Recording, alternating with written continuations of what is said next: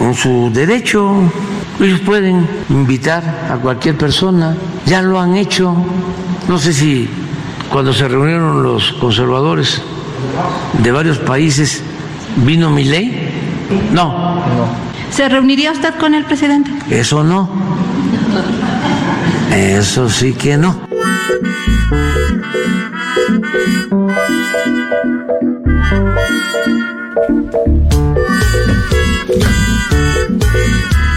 Eso sí que no. Bueno, el tono, yo tengo que decir que. mm, López Obrador, Andrés Manuel. Andrés Manuel López Obrador, Conquistó AMLO. mi corazón de forma lenta, paulatina, pero irreversible. Todo lo que me molestaba, por ejemplo, que hablara lento, su cosa que parecía, no sé, me hacía recordar a Kiko. Todas esas cosas. Más chapulín, que Malas. Kiko. Más chapulín, ¿no? Eh, ahora se me disolvieron. No, y aparte, pará, es porque acá gobierna mi ley también lo que te pasa. ¿Eso es así? No, digo, yo veo con, ser, yo, no veo, sé. yo veo con cariño a el presidente Novoa de Ecuador. A la calle Pou. La, la calle Pou le doy un abrazo. Nosotros estamos en el peor de los mundos. No sé, a mí me, me conquistó. Por, ahí, por eso los años. Duran mucho los presidentes en México. Ya va, eh, Igual está de quinto año. salida, sí, ya está. Por Este eso, año fueron unos años. Sí, Por ahí es Sexto. eso. Se- Este es el sexto año. Está Bien. de salida. Bueno, eh, esto es porque el PAN invitó a Milei a México. Ah, Una senadora del PAN fue a la embajada argentina y dijo, hola, queremos que venga Milei a México. Le preguntaron a AMLO Sí. y AMLO dijo, bueno, sí. esto que escuchábamos. Claro, que por lo menos él no lo va a recibir o no va a hablar. Eh, bueno, raro. Sí, igual es es verdad que a Milei le gusta ir a convenciones políticas de otros países. ¿Qué tema, no? La proyección internacional del presidente argentino. Sí, claro. Sí, tiene, tiene muchísima. tiene, Sí. tiene un encanto ahí. Digo, Viajó la más de al exterior que a provincias argentinas. Este es el dato. de ¿Ah, lo- sí? Claro. Mira, ¿Y sí? ¿Cuántas provincias viajó? Está bien. La Israel, provincia de Estados. Unidos. Y es un Y internacionalista. acá la provincia de Vaticano, Buenos Aires el Vaticano. dos. Dos es, provincias. es un internacionalista, igual que nosotros.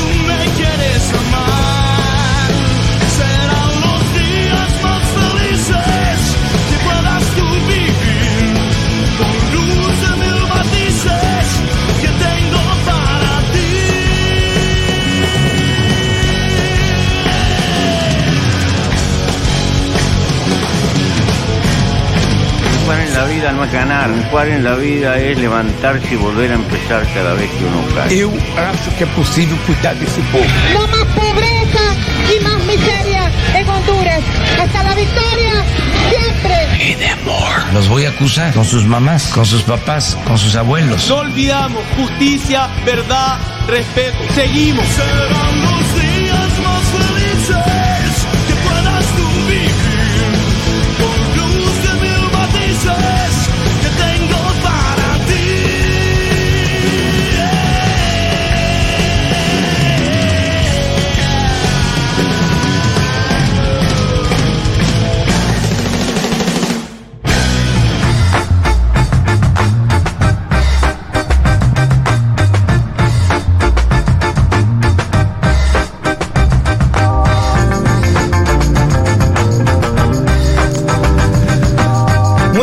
Para todas y para todos. Hoy es 3 de marzo del 2024 y este es el programa 275 de Un Mundo de Sensaciones. Sean bienvenidos, bienvenidas. Hasta las 3 de la tarde vamos a estar haciendo este programa de política internacional.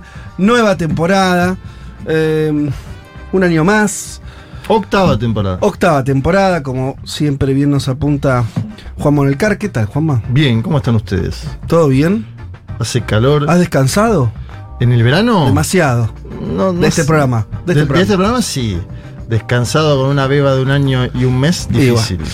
Che, eh, 11 40 66 000 porque ya están llegando los mensajes. Voy a ir de a poco. Eh, hay una integrante más de esta mesa que repite eh, Sí. continuidad, repite temporada. ¿Eh? Hola. ¿Cómo le va, Malena? Bien, muy bien. Male Rey, eh, que vos habías tenido un primer año el año pasado. Sí, esta sería mi segunda, segunda temporada. temporada. Segunda temporada. A diferencia de los otros integrantes que ya ni vamos a nombrar, gente que hemos tachado al, al- al estilo estalinista de nuestras fotos y recuerdos, eh, Male Rey sigue con nosotros. Eh, no, mentira, por supuesto, es un chiste. Eh, pero esto no termina acá. Algunos en las redes sociales lo habrán visto, otros tal vez se Seguro vieron un video. ahora. Un video muy. ¿no? Un sketch Muy de producido. Cine, muy producido. Estuvimos estudiando este, en escuelas de, de- de actuación. Horas y horas de leer guion.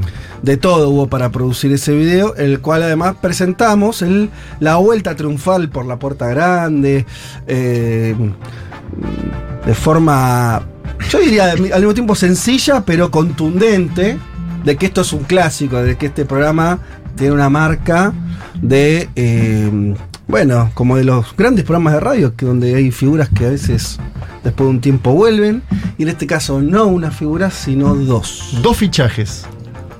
No sé, ¿vos por dónde arrancarías? El que se anime primero. Voy a presentar a quien eh, había pedido licencia para ir a visitar a su familia. Se comió un montón de asados Sí. y dijo, listo, ya está, ya tengo los domingos hechos y ahora puedo volver con ustedes. Estoy hablando de Leticia Martínez. ¿Cómo le va? Muy bien, voy a decir que un mundo de sensaciones es mi relación más tóxica. Quise dejarlo y no pude. Lo Total. extrañé y extrañé Una adicción. mucho estar los domingos con ¿Lo extrañaste, ustedes. Leti? No, muchísimo. Y los oyentes que me mandaban mensajitos Sí. con mucho cariño y, y me decían te extraño y yo les decía y yo también te extraño y acá estoy. Bueno, espectacular.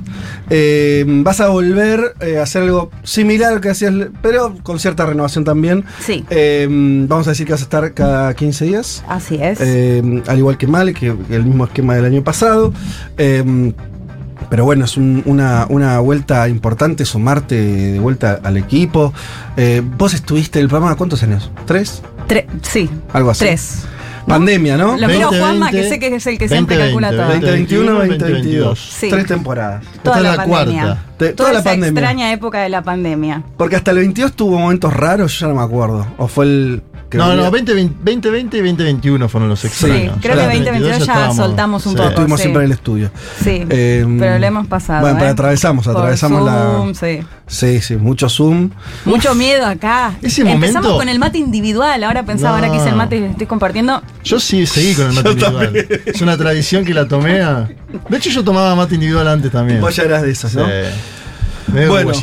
Y para no alargarlo más, vamos a hacer eh, la presentación de la nueva reincorporación. ¿eh? Si, mm, este, ¿Cómo se dice en el fútbol cuando cediste un jugador y volvió? Lo prestaste en Se- préstamo. Se, ya- se fue a préstamo. Se fue a préstamo. a hacer eh, importantes funciones y, volvió. Volvió. Después de un triunfo arrasador. Estoy hablando de Martín Shapiro. ¿Cómo le va, Martín? ¿Cómo están? Qué gusto estar de vuelta. Bueno. verdad, una maravilla. Sí, ¿estás contento? Estoy contento. Ya viniste eh, con tu clásico que es parte de camisetas de fútbol, en este Una caso. Fluminense. Del Fluminense. Equipo amigo de Vélez. Es cierto. Eh, pero Y ganador de la última Copa Libertadores, ¿no? Sí, con Ajá. gol de John Kennedy para Con seguir internacionalistas. es verdad, John Kennedy. John Kennedy. Eh, ¿Puedo bueno, decir que estoy contenta? Porque Sí, con Yapi trabajé, trabajamos en Cenital, pero nunca trabajamos juntos acá en un mundo de sensaciones. Ah, es verdad. Trabajamos Ustedes dos fueron como de, distintos. de- de- de etapas distintas. Shapiro de la primera Claro. etapa, Exacto. Leti de la segunda, y ahora se juntan en lo que sería la tercera, por él. Podemos. Esta es la tercera En eras- metamo- metamorfosis. sí. En eras son. Sí, esta es la tercera. Yo no sé en cuántos programas pasa igual, ¿no? Que vuelven. No, no sé, ¿Pasa? pero acá pasa, qué sé yo, no sé, sí, es por, verdad. por algo pasa acá en este programa. En algunos pro- en, en programas con muchos años, por eso eh, Ah. nosotros empezamos a Mm. recorrer ese camino, ya ocho temporadas. A veces pasa. Eh, Julián Segurola, por ejemplo, Gaby Borrelli volvió este año. Claro, ah, ¿no? claro, en su es momento. Sí. Eh, me estoy acordando de otros programas. eh, por ejemplo, no sé, el de Dolina tuvo Mm. distintos momentos a Jorge Dorio. No sé, me estoy acordando de cosas sí, así. pasa, pasa. Eh, pero, pero, pero no es tan habitual, es verdad que es eh, no es tan habitual. Pero bueno, estoy muy contento de verdad con este equipazo. Hoy vamos a ser cinco, así que vamos a estar, eh, bueno, repartiéndonos la palabra más. Después, como les contamos, eh, vamos a hacer en general cuatro en la mesa. Eh, y tenemos un montón de cosas, porque obviamente pasaron un montón de cosas en el mundo. Eh, mm, vamos a. mm, Yo diría que. Yo diría de ir a una canción. Nos terminamos de acomodar, hicimos los saludos protocolares. Pará, no, ya que anuncié lo del, lo del WhatsApp, sí quiero decir que. ¿Están llegando mensajes? No, no sabes lo que es la cantidad, pero la. la- ¿Viste cuando scrolleás y es, es mucha, mucha, mucha cantidad? Había extrañitis en febrero. Sí.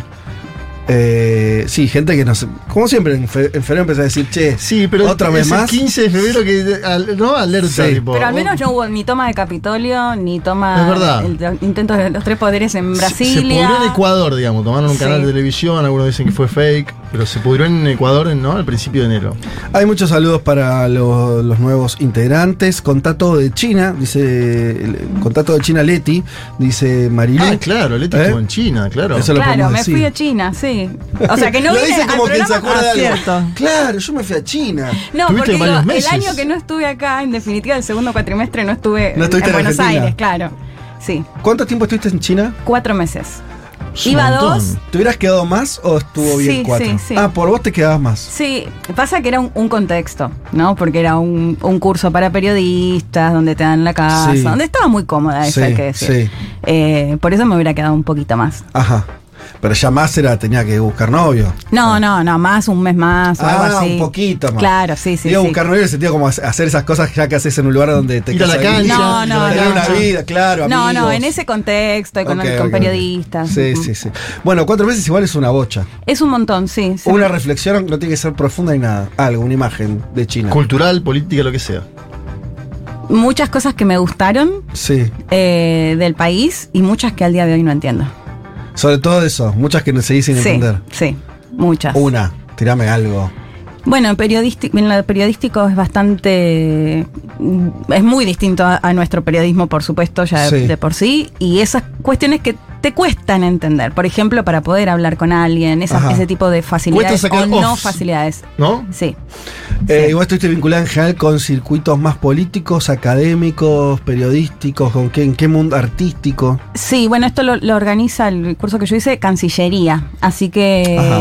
más un ambiente diplomático, pero muchos periodistas, porque son eran más de 80 periodistas de todo el mundo. Claro. No de todo el mundo. Estados Unidos no, pero sí Latinoamérica, Ajá. África, Asia. Bien. Le hiciste una pregunta a Nicolás Maduro, ¿puede ser? Sí, estuve con Nicolás Maduro, que de hecho me preguntó dónde vivía. Después me descolocó y le dije, Almagro. Almagro. Así específica. Almagro. o Sí, sea, sí. estaban los dos en Pekín, en Beijing. Sí, él se Maduro reunió te con dice, Xi. ¿dónde, ¿dónde vives? Oye, Leti, No, ¿dónde, Leti. ¿dónde se, tú se vives? re- ¿Dónde se reunió vives, con Leti? Xi, después de una conferencia de prensa, participé, eh, Sí. éramos algunos periodistas que nos dejaron preguntar, digamos, pregunté, y cuando termina, vino a saludarnos, muy simpático, Sí. la manito, todo. ¿Y dónde vivís en Buenos Aires? Almagro, dije. Ah, no, te no. preguntó dónde dice en Buenos Aires. Claro. Ah, fue muy preciso el presidente. Claro, pero me sorprendió la pregunta, o sea, me la descolocó. Claro, de yo creo que debe ser por eso, Cuando quería fue canciller sí. de Chávez, venían acá como. ¿no? Claro, Cada yo creo que fue por ese lado, pero a mí me descolocó la pregunta que Igual- reía de mi respuesta. Almagro. No te voy a dejar, tu anécdota de China no puede ser una anécdota con Maduro, porque viajás a Caracas. No, no, estuve allí, lo vi tres o cuatro veces. Ah, Vi cuatro Sí. veces y es el graph abajo. Lo vi a Putin. Bien, bien. Epa, lo vi a Putin también. Roces con grandes líderes mundiales. Sí. ¿Alturas? ¿Putin petizo? Sí, Putin petizo. Xi es alto. Ah, No, es Xi es alto. alto. Alto, alto, alto. Xi es alto. Es mentira que los chinos son bajos. Es muy mentira. Sí, ¿Ves? es Eso mentira. me parece un dato central. Yo soy petiza y era petiza en China. Con las chinas y con los Sí. chinos. Sí. Los chinos son grandotes. Sí.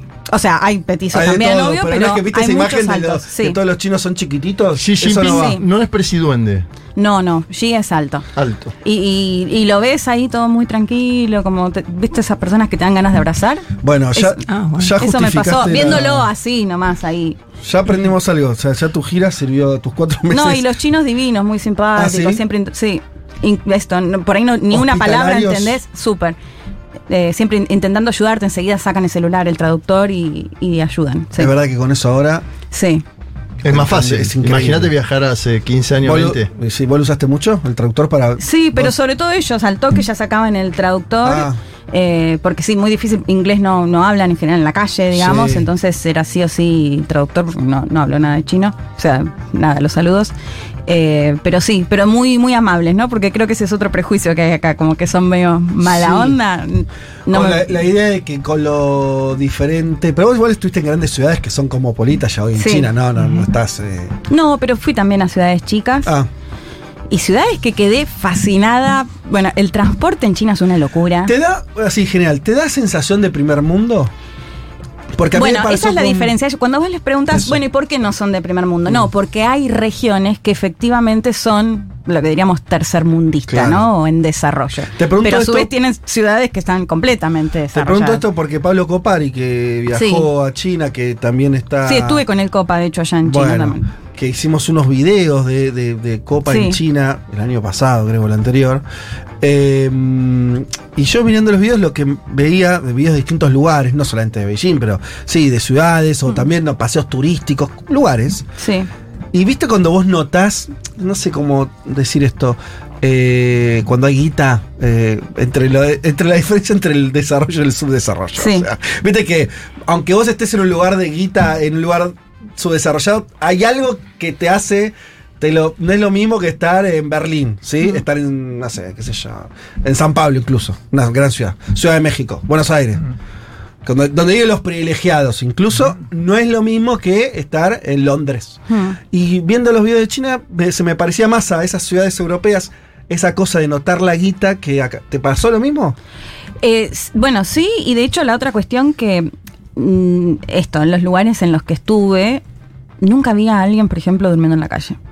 Que esto lo ves en todas las Sí, ciudades europeas y demás. Bueno, después me podrán decir, bueno, ¿por qué? No, Sí. no los dejan, los Sí. sacan.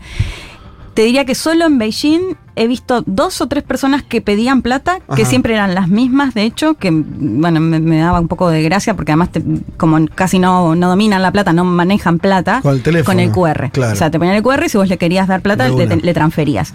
Eh, y esto, y, en las ciudades y eso, o sea, esto, hay regiones que sí están subdesarrolladas, que por eso ellos dicen no somos de primera, aunque después hay una cuestión, no sé, por ahí ya esto lo sabe mejor, eh, que también tiene que ver con otra cuestión de organismos y demás, el hecho de no querer reconocerse como un país desarrollado. Sí. Eh, pero lo que ellos te dicen es, hay todavía regiones que están No, en seguro. desarrollo. Yo no me lo preguntaba tanto de, estrictamente, sino Sí. el, el palparlo, no sé. No, Como- y ellos se sienten muy orgullosos de este crecimiento que, que- que han tenido económicamente y que, y que lo, lo palpitan, digo, y ¿La que han visto el cambio en sus, en sus familias. ¿La ¿Cómo? ciudad más fascinante que viste? ¿Shanghái?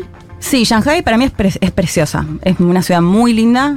Eh, esto es muy es todo lo tecnológico, todas las Mm. luces. Siglo XXI eh, Sí, sí, es muy linda Shanghai, pero a mí me fascinó eh, Chongqing, Ajá. que es una la ciudad que hay un edificio y lo atraviesa Un un, tren. tren. y el tren es tan, o sea, no tiene prácticamente eh, ruido, no hace ruido y por eso la gente vive en el edificio. O sea, creo que solo son dos pisos donde no vive nadie y es de donde, travi- donde atraviesa el tren.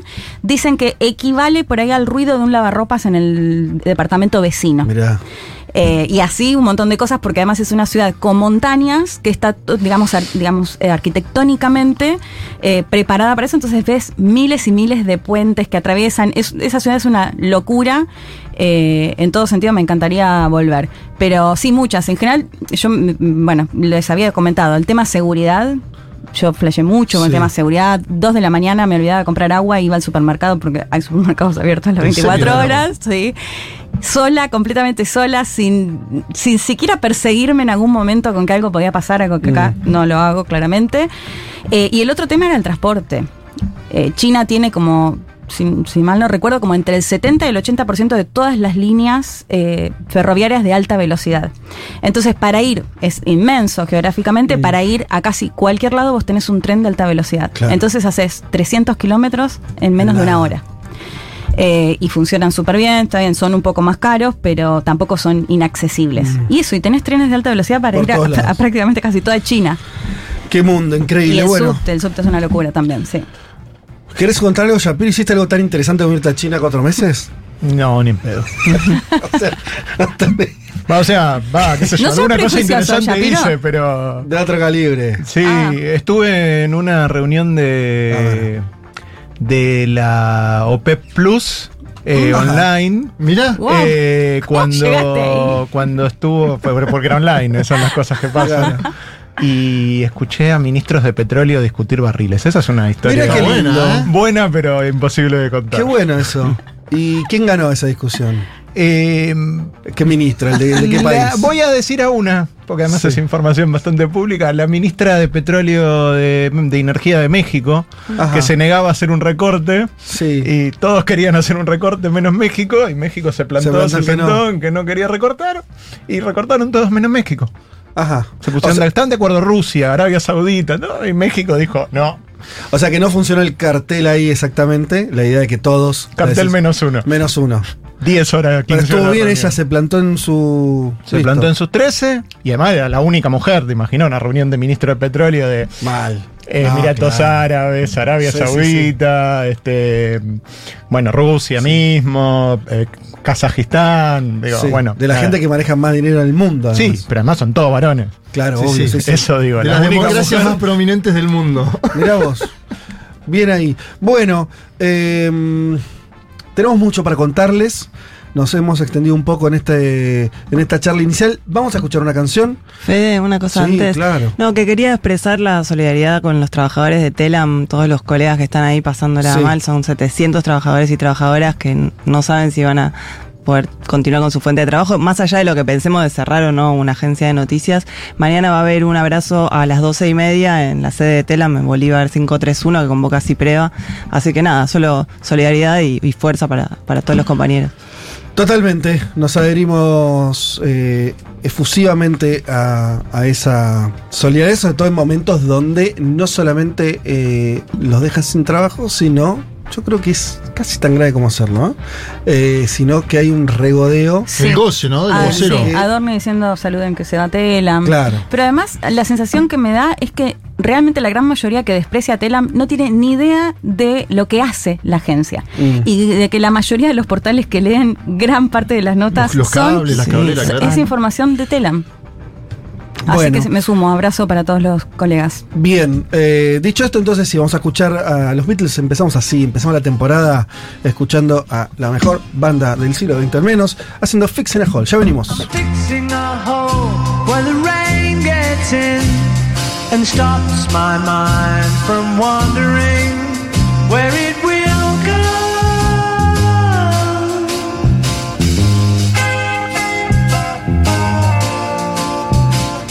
I'm feeling the cracks that ran through the door and kept my mind from wandering where it will go.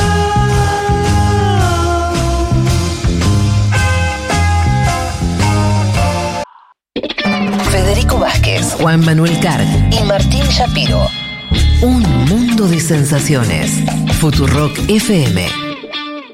Tenemos un montón de, cosas, así que vamos a meternos.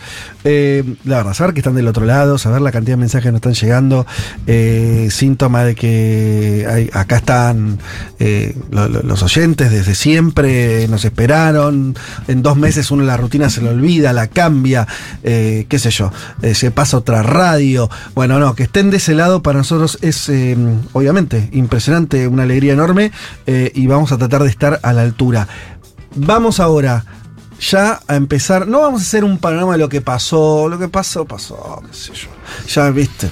Pasaron tantas cosas de diciembre en- a todos nosotros que dos o tres acontecimientos internacionales más o menos. Y los seguiremos metiendo en la medida que sea relevante. Pero eh, sí, un panorama actual. Porque efectivamente, además, esta semana. Diría que los grandes temas del mundo estuvieron, se hicieron presentes por distintas cuestiones. A lo, al igual que todo el año pasado, que el anterior, hay un, un hecho que es el que ordena buena parte del, del panorama internacional, que es la guerra en Ucrania. Em, y ahí, no sé si, si alguno estuvo siguiendo eh, la, la- la dinámica, y una dinámica de guerra, recordemos que ellos todavía están en el invierno. Están- ¿no? Es el gran momento ruso, los inviernos. ¿no? Rusia dice, eh, bueno, vení, vení para acá, vení, a ver, dale, a ver qué tenía, a ver si el tanque tuyo anda este. Bueno, cuestión que hay estancamiento hace rato en, las posiciones, pero una mejora relativa de Rusia que avanzó eh, en ciertos territorios, consolidó las zonas al, este, este de- de- del país en un marco general donde hay dudas de dos cuestiones, ¿no? Que es eh, qué va a pasar en las elecciones en Estados Unidos, si eso cómo va a impactar, si llega a ganar Trump, que tiene una posición este, bastante controversial o por lo menos distinta de- de- del actual gobierno de Estados Unidos en cuanto a cómo apoyar a, a Ucrania o qué vínculo tener con Putin, que puede ser un poco lo mismo, eh, y la propia Europa. ¿no? Diciendo, bueno, pongo guita, cuánto, hasta dónde. Bueno, novedades de esta semana. Eh, el lunes, no sé, Emmanuel Macron, se, presidente francés, se le ocurrió decir nada debe excluirse cuando le preguntaron si pensaba que podía haber un despliegue de soldados europeos en el campo de batalla de Ucrania. Nada debe excluirse, haremos todo lo necesario para que Rusia no pueda ganar esta guerra. Fue una declaración un poco altisonante, ¿no? Ustedes comenten, muchachos, métanse lo que quieran. Eh, pero bueno, fue una declaración. No, generó un revuelo tremendo que a los minutos salieron de, diría casi todos los países miembros de la OTAN, incluso el titular de la OTAN a decir, no, de ninguna manera vamos Claro. a mandar tropas. Aunque después surgieron igual, no sé si lo vieron, pero algunos artículos que decían que que hay tropas, el tema es, bueno, si las tropas están activas, digamos, en la guerra Si son de o no. entrenamiento de. ¿O qué función cumplen? Sí, Sí. es que hay una cosa ahí que es una cosa que vos metas tropas, que te enseñan cómo tirar Sí. misiles, Claro. y otra que vos mandes soldados británicos. Claro, a- claro, totalmente. Bueno, eh, para ir más o menos rápido, Putin eh, contestó. Sí. o sea, Putin O contestó. sea, si- sin dar vuelta, sin dar vuelta. Yo tengo armas nucleares y si hablamos de armas nucleares. Los oponentes de Rusia deben recordar, esto además lo dijo en un contexto muy importante, que es cuando él hace Sí. eh, en la Asamblea Federal. eso, eh, y tiene un contacto largo con la prensa, son unas cuantas horas, ¿no? Que va ahí este, haciendo declaraciones. Los oponentes de Rusia deben recordar que nosotros tenemos armas capaces de alcanzar objetivos en su territorio y que lo que plantean asusta al mundo entero. Todo esto amenaza con desatar un conflicto con armas nucleares y por lo tanto recordó, como quien recuerda un dato Avisa, al pasar, avisa, la avisa, destrucción, la destrucción de la civilización. Tranqui. Ni siquiera habló de la destrucción de Occidente, de la civilización. O sea, ya. Rompemos el mundo Sí. directamente. A mí me- Menos igual me parece cada tanto bien todo. recordar eh, sobre qué estás discutiendo. Quiero decir, eh, cualquiera que lo haga. Es decir, che, ojo que. Mirá que. ¿Viste lo que dijo Medvedev? No. Med- eh, Medvedev era quien ocupó el sí. lugar de la presidencia cuando Vladimir Putin fue primer ministro y hoy es vicepresidente Sí. del Consejo de Seguridad. Escuchen esto. Los mezquinos y trágicos herederos de Bonaparte están ansiosos de una venganza de magnitud napoleónica y están soltando disparates feroces y extremadamente peligrosos. Ah, está haciendo referencia histórica. Le tiró la de Napoleón. digo. Claro, Napoleón fue uno de los que qui- quiso conquistar Rusia. eh, Le gustan principio los rusos XIX. igual esa de irse 600 años Sí, atrás. sí. ¿Vieron la entrevista de Putin con Tucker hablando de cosas que Sí, pasaron? claro. Y habla, bueno, de Polonia, Sí. de, sí, de que Ucrania no existe, ¿no? Claro, También de que es, es un una estado hipótesis. nuevo, digamos. Sí, Con una identidad nacional cuestionada por Putin, pero. sí, sí. digo, pero bueno. Bien. eh, como decía Leti también, mm, hablaron, eh, habló el secretario general de la OTAN. Los aliados de la OTAN están brindando un apoyo sin precedentes a Ucrania, empezó diciendo, lo cual está, eh, hemos estado haciendo desde el 2014. Está haciendo referencia al inicio del, del conflicto. eh, Es el año de la anexión de Crimea. Claro, previo a, previo a, a- a- a la invasión de ahora. Y lo hemos int- intensificado después de la invasión a gran escala rusa, pero no hay planes para desplegar tropas de combate de la OTAN en el país. Esto lo dijo Jens Stolberg, que es el, este, el secretario general. Bueno, nada, o sea, ahí eh, no sé si, o sea, cómo lo calibramos, si Macron simplemente se mandó, contestó, Sí. se excedió en sus palabras, o sea, atrás de eso hay una idea de ir corriendo, que es algunos están planteando eso, ¿no? Mm. Europa de a poco está corriendo las líneas rojas que antes tenía. Por ejemplo, hasta hace. mm, Vieron que el año pasado fue que.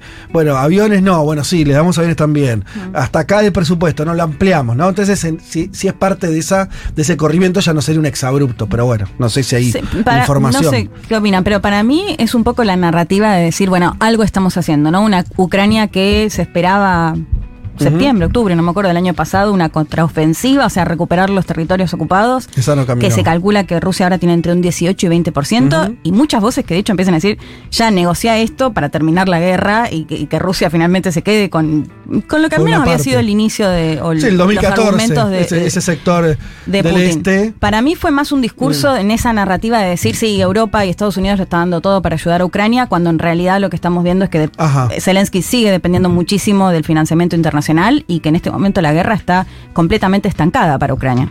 Sí, recomiendo fuertemente el que me lo pida, el primero que me lo pida le regalo el artículo porque no es de acceso libre. Ah, a ver. Que hoy Yo. hay un hay un muy buen artículo en el New York Times sobre acceso. eh, Advika, eh, que es lo que La localidad la que- localidad donde Sí. Rusia está avanzando, y donde está ganando su eh, avance más significativo de los últimos meses, una guerra lenta y estancada, como decís vos, y decía que eran eh, sorprendentemente débiles las defensas que había armado Ucrania, y lo atribuían a que ellos estaban pensando en una ofensiva, No en la la ofensiva defensa, que fracasó, claro. y no en la defensiva, que las defensivas rusas son espectaculares, Claro.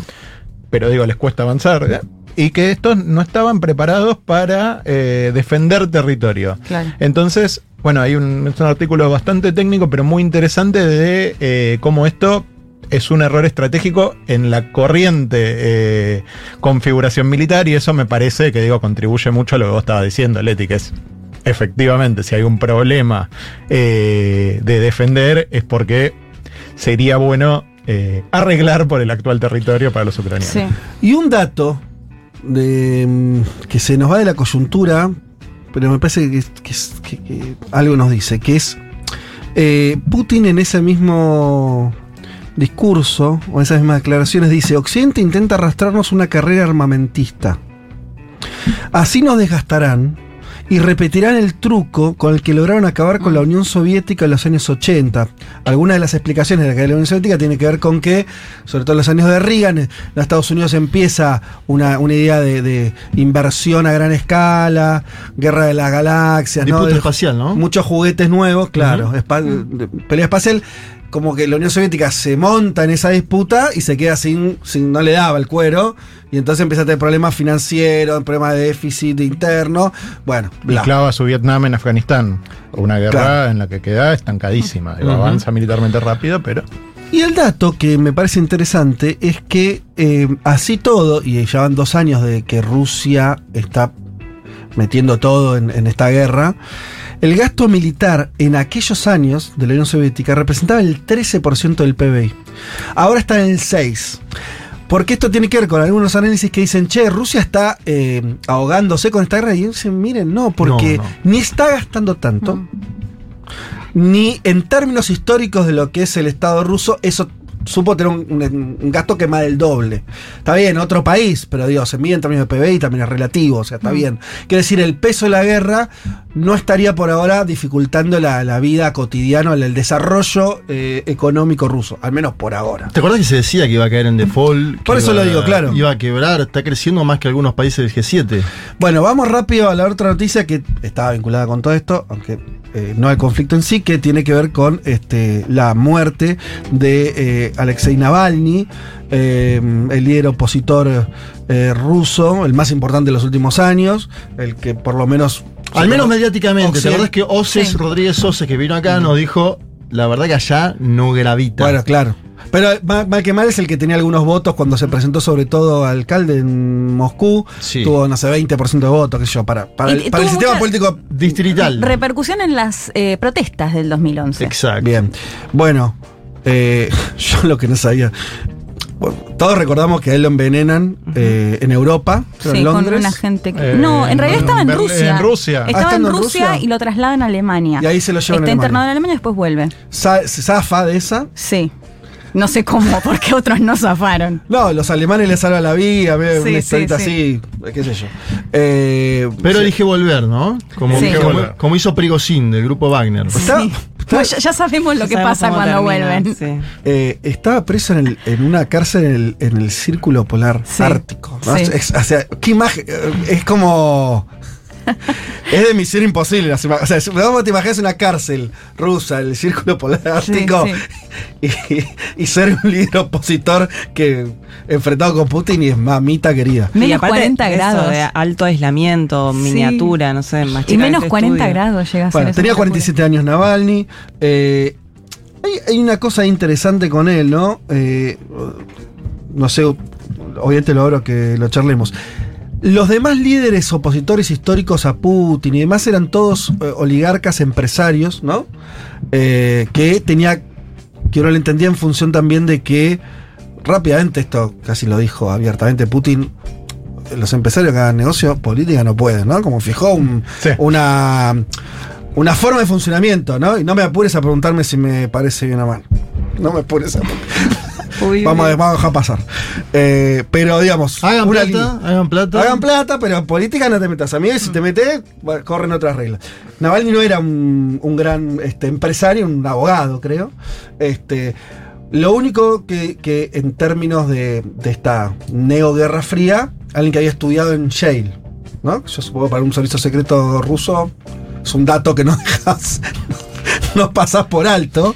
Eh, no estoy justificando nada, estoy explicando la situación. ¿Quién era Navalny? Bueno, alguien que no era un oligarca, como había sido, no me acuerdo, se me van los nombres, pero Sí, hubo sí. dos o tres Varios. importantes que fueron, que intentaron hacer eh, política, eso, eso me refiero. Eh, este viene con otra biografía. eh, sí tenía este contacto o esta ascendencia en Occidente, había estudiado en Estados Unidos, lo cual es, es bastante decir para, para esta- el nivel de enfrentamiento que tienen con Rusia, y, eh, y había liderado protestas en las calles, que era lo más visible, ¿no? En un, Mm, Las elecciones legislativas, sí, 2011, ¿no? 2010, 2011. y otra cosa que aporto, que no sé últimamente cómo estaba, pero que él tenía un discurso que era obviamente anti-Putin, Sí. pero no tan liberal como el de esos, esos otros líderes, sino más bien nacionalista. Sí. Por ejemplo, en términos de Crimea, él apoyó la anexión de Crimea. Sí, de hecho tenía una posición al final sobre la guerra de Ucrania. Su principal problema era que la hacía Putin para distraer, entre De comillas, digo, problemas, Claro. sí. Eh, un personaje sí ligado, algo que debe ser muy novedoso en la política rusa, a los servicios de, de inteligencia, ¿no? Con, con mucha información que nadie entendía de dónde ¿Dónde salía. Bueno, eh, nada, como se hace política en Rusia Sí. históricamente. Eh, pero sí me parece interesante un personaje que después de un episodio de, de envenenamiento que tiene que salir, lo tratan en Berlín y el tipo vuelve a Mm. Rusia sabiendo que, Que estaba medio la iba a pasar mal. digo. Sí. Me, me parece interesante esa Sí. biografía como de, de héroe trágico, no, no porque sea heroico, no, no estoy Sí. calificándolo moralmente, Sí, sino sí, sí, digo como entiendo, biografía personal, como No, no, pero hay algo- películas hay y algo libros ahí. que, que me parece que es interesante. digo. Sí, o sea, una le damos, yo no vuelvo, ni loca. Te envenenaron con agente químico, no. Y es raro todo. Pero bueno, es verdad que bueno, Prigozhin, que nada que ver, pero. O sea, los. Son comportamientos que a nosotros no- eh, nos cuesta entender. Total. Más aliados, más opositores. Lo que vos decís, Yapi, ¿no? En- en Rusia tiene una dinámica política. Es como cuando hablamos de China en algún punto, ¿no? Con- Sí. Con China estamos aceptados eso como decías, Leti. Bueno, son distintos. Decimos, pará. O sea, que me está diciendo que los peritas no pueden preguntar en realidad. Está- Mm. no, no hay libertad de prensa. Está- que es una forma. O sea, hay países donde no hay libertad de prensa. Ok, pero es eso. Eh, con Rusia está como lo sentimos más occidental. Mm. La acusación a veces se vuelve más moral más fácilmente, ¿no? Cuando no hay libertad. Sí, obvio, en términos de, de lo que pasa acá es otro juego. Ahora, siempre tuvieron otro juego, también es cierto, no es que pasó ahora. Eh, es históricamente en Rusia. eh, Sí, de la, los- compe- la competencia democrática está recontracotada. De los últimos 100 años he tenido cuatro de democracia más o menos en el molde occidental, porque ya la reelección de Yeltsin fue polemiquísima. ¿Y la, y la elección? Bueno, Pero se subió un tanque, digo, no, no.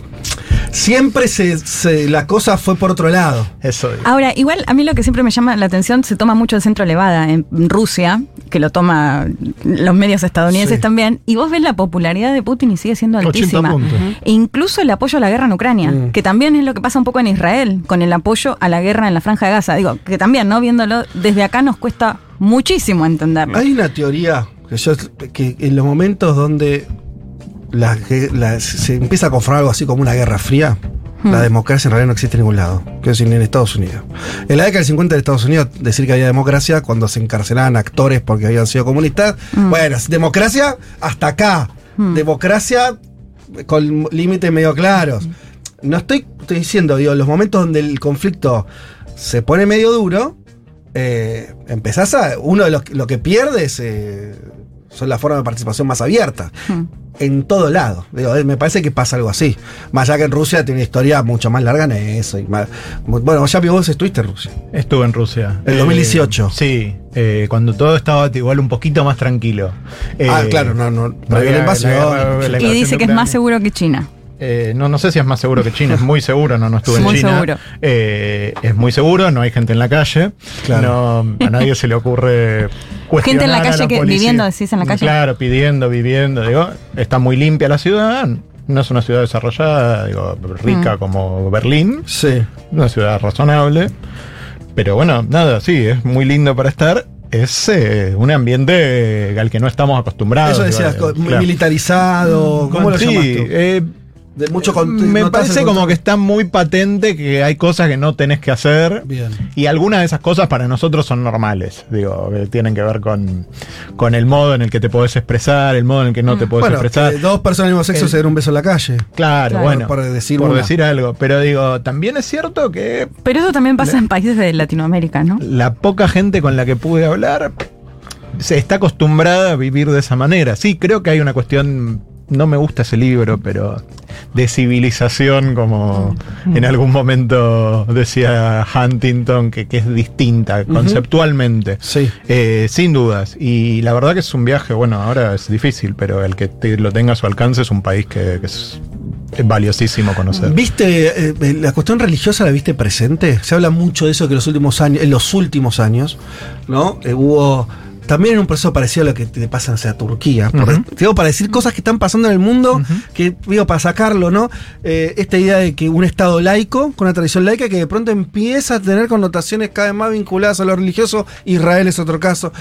¿Pasa algo también? ¿Viste algo de eso? En Rusia no tanto. Sí, bueno, obviamente, como en- igual que en, que en Turquía, la- los edificios religiosos, la- las iglesias Sí. ortodoxas están muy renovadas, en, Ajá. todas en excelente estado, son muy Claro. lindas en general, porque a diferencia del cristianismo tienen tradición de hacer iconografía dentro de todo Sí, el edificio. con muchos o sea, colores. Muchos colores, vayan a la iglesia, esto está al alcance en San Telmo, digo, la iglesia ortodoxa tiene esa lógica.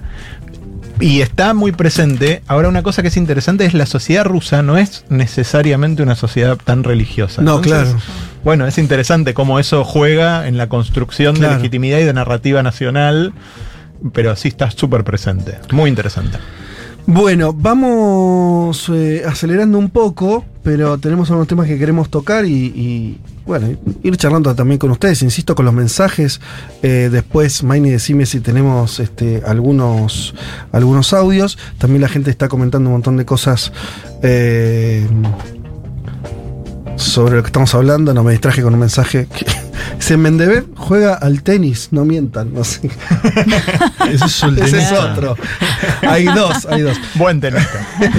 Che, em, no, bueno, todo lo que está pasando en Israel y la última noticia, obviamente la terrible, la masacre, se calcula, los números son este, como son información que en principio dan las autoridades gazatíes ligadas a Hamas, todo se toma con pinzas. Pero bueno, ahí está el cuerpo. Ahora vamos a ver una serie de, de, cosas que dan cuenta de que esto existió. Eh, dicen que hasta 100 personas fueron eh, masacradas el jueves pasado, eh, en un momento donde, eh, sobre todo hombres, estaban yendo a buscar comida para las familias. En un proceso de desnutrición muy importante, la gente está pasando hambre. Desde hace mucho tiempo en Gaza eh, y, y ahí hubo un incidente con un grupo de militares israelíes que empezaron a disparar a la gente y también un camión de ayuda que dicen que se volcó sobre la gente en una situación de caos. ¿Qué es lo que me marca que obviamente todo esto eh, ocurrió, digo, hay que decirlo, porque a veces se empiezan a cuestionar también la, propia información. Bueno, porque Occidente mismo salió a reconocerlo de múltiples maneras. Em, de hecho, em, Samantha Power, por ejemplo, la responsable de la ayuda humanitaria a Estados Unidos, ahora vamos a hablar de eso, dijo, no sabemos aún los detalles de lo que ha acontecido, pero lo que sí sabemos de momento es que parece que civiles han resultado heridos y muertos tratando de obtener comida para sus hijos gravemente desnutridos. Esto no puede suceder. La USAID. Claro, dijo, ¿no? la USAID, Estamos hablando sí. de un organismo norteamericano que no tiene ningún activo anti-israelí. Em, desde Alemania, la ministra alemana de Relaciones Exteriores, eh, Annalena Baerbock, dijo: Los ciudadanos querían conseguir suministros humanitarios para ellos y sus familias y se encontraron con la muerte. Las informaciones desde Gaza me conmocionan. El ejército israelí debe explicar cómo pudo haber ocurrido un pánico masivo y los tiroteos. Francia fue el que usó el tono más duro, así como, como Macron se fue con la, la de los soldados, también este, Francia es el que hizo declaraciones más fuertes. El propio Macron exigió verdad y justicia sobre este incidente, profunda indignación entre las imágenes procedentes de Gaza en las que civiles han sido atacados por soldados israelíes. Expreso mi más enérgica condena de estos disparos y hago un llamamiento a la verdad, la justicia y el respeto del derecho internacional. ¿Eh, Bien. ¿Quién lo dijo eso, perdón? Emmanuel Macron. El, ah, el propio Macron. Ah, ok. Ah, dibujo el o sea, mapa ya de- no lo puso ni siquiera en duda, porque Israel decía que no, que no habían disparado. Por eso te después digo, algunos. sí. franceses, alemanes, la USAID, todos dicen acá esto ocurrió. Hmm. Eh, ponen obviamente la responsabilidad en Israel. No hay ninguna narrativa lógica de que digan, no, pasa que en realidad era lo de Hamas, viste que los cuentos que Pasaron aparecen 20 fueron semanas. ellos ¿no? mismos que no- Sí, no, Bueno. que fueron 20 semanas. Acordate mucho. lo del hospital, al principio, semana 2, semana 3, varios hospitales bombardeados. Aparecía el gobierno de Netanyahu diciendo fue la yihad islámica, había cierta cierto debate discursivo sobre qué había pasado. Me da la sensación de que acá están las imágenes, aparte con drones, donde se ve a la multitud. Y aparte que es una multitud que estaba buscando comida, Claro. que eso es el otro dato significativo, ¿no? Gente que estaba buscando comida, posiblemente para sus hijos. Salió un informe de UNICEF donde dice que ya el 15% de los chicos de la franja de Gaza tienen desnutrición crónica en este momento. Eh, me da la sensación de que tiene que ver con eso. Hay negociación sobre eh, una tregua en este momento en Egipto. Que este es el otro dato significativo. Yo creo que Occidente, si vos le pones una palabra a todos esos actores que decís, Europa, Estados Unidos, le está diciendo a Netanyahu, frena acá. 30.000 muertos van. Sí, re- 20 recordemos- semanas. Biden, no sé si lo vas a comentar con el heladito esta semana, esa imagen que circuló, que mientras tomaba un helado dijo, bueno, yo espero que cese al fuego llegue antes del lunes, Bueno, porque recordemos y, y que... pasó esto, ¿no? Porque digo, lo de Biden fue pasó- anterior sí. a esto. Me da la sensación de que Netanyahu o algunos actores no quieren el cese al fuego. Esta es otra Pasa hipótesis que posible. para mí esta semana es clave porque hay mucha expectativa por el 10 de marzo, que es cuando empieza el mes de Ramadán, que es un mes importantísimo para los musulmanes, los cuales son mayoritariamente musulmanes en la franja de Gaza. Y se esperaba justamente el cese al fuego para este mes de Ramadán, pero yo creo que lo que pasó ahora claramente complejiza muchísimo más. De hecho, yo pensaba en estos dichos de, de la titular de la USAID, que decía, bueno, hay que ver qué pasó, vamos a pedir una investigación, pero diciendo claramente, están desnutridos y esta semana salió un informe de la ONU, del alto comisionado, que decía directamente varias de las cosas que está haciendo Israel que pueden ser consideradas crímenes de, de guerra. Por ejemplo, el bloqueo a Gaza que genera hambruna y es puede ser considerado un arma directamente. No estamos hablando de gente, digo, más allá de si finalmente, y es, probable que les hayan disparado o, o no, o murieron por una estampida, gente desesperada buscando comida. Pero es que es imposible hacer una guerra, digamos, de acuerdo a las eh, normas. eh, Sí, las normas de la guerra, las decís. normas. A la, a la guerra que sucede en Ucrania. Por Digo, por ejemplo. decir- sí, es una sí. guerra normal, entre comillas. Claro. Sí, Obviamente sí. mueren civiles, es una desgracia, pero Sí, es una guerra. Sí, está igual. Hay dos bandos armados. Exacto. Está en el medio, me parece, entre digo una insurgencia y una guerra, porque digo el control territorial de Gaza no es el, no es lo mismo que, que una insurgencia, pero tampoco es lo mismo que un estado. Digo, sin duda, si se nota en, la, Sí. en las bajas y eso. Pero digo, en un territorio del tamaño y de la superficie que tiene Gaza, con dos millones de personas, que no pueden salir también porque, digo, todos los estados vecinos, digo, normalmente en Siria, ¿qué pasó? ¿Se fueron cuántos millones de personas? Bueno, no, acá es como si Egipto también. nadie se puede ir, digo. Es imposible que eh, eso no sea lo, lo que está haciendo y no se vuelva intolerable cada vez más que, eh, que pasa el tiempo. Obviamente los objetivos y el problema que yo veo es que los objetivos de Israel son otros y los objetivos del gobierno de Netanyahu son otros más que no son necesariamente los mismos de Israel, porque mientras dure la guerra, Netanyahu es primer ministro. Se termina la guerra es Se termine no. la guerra y sus responsabilidades van a ser grandes. Digo, Netanyahu tuvo la, la mayor cantidad de muertes civiles de Israel de toda la historia, más que en todas las guerras que tuvo Israel, sí, contra estados combinadas. Entonces, digo, Y no, y los familiares de quienes todavía están secuestrados hasta el día de hoy, que les que vienen es otro pidiendo, tema también. claro. Digo, también sigue, va a haber siguiendo, para Israel va a haber guerra mientras haya gente Para digo, completar, Claro. para completar, como pues, se acercaron a eso, que una, una cuestión de, de información es que los israelíes que dicen, nosotros eh, estamos queriendo negociar, pero en la negociación que teníamos triangulada con, con países de la zona, eh, pues ellos no, no están negociando directamente con Hamas, eh, estaba que jamás nos pase el listado de los secuestrados que todavía están con vida. Nosotros Mm. queremos saber cuáles son, cuántos son, y sobre eso negociamos. Jamás nos da ese listado. Y ahí hay, ahí hay un punto ciego, Hmm. digo, para contar todo, ¿no? Sí, Digo, sí. Eso es, sí. eso poniendo, eh, viendo por un segundo desde el lado israelí el, el conflicto, ellos tienen eh, una serie de, de- de- conciudadanos que están secuestrados, que no saben si están vivos o muertos. Hmm. Los secuestradores no le, no están, no le están diciendo ni una cosa ni la otra. Ese es el mayor arma de, de argumentación por parte de Israel de que tenemos que continuar la ofensiva porque tenemos que ver si podemos rescatar a esa gente o no. Pasa que en términos más generales, y yo no sé qué cuánto pesa esto en la sociedad israelí, la verdad que no lo sé. Vos hablaste mucho de Realpolitik. Eh, este, ¿Cuánto ya- No, pesa pero socialmente, digo, pero- hay un bebé de cuatro que tenía Sí. cuatro meses cuando lo secuestraron. Digo que jamás dice murió en un bombardeo. Sí, No entregaron ni las pruebas ni el cuerpo, digo, Sí. porque también podés, claro. qué sé yo, es un caso fuerte, por decir uno, digo, cosas muy simbólicas que, que obviamente en la sociedad. Claro, me, refiero a cómo. eh, eh, porque para mí también hay que decirlo así, que es. eh, ¿Cuánta venganza quieren?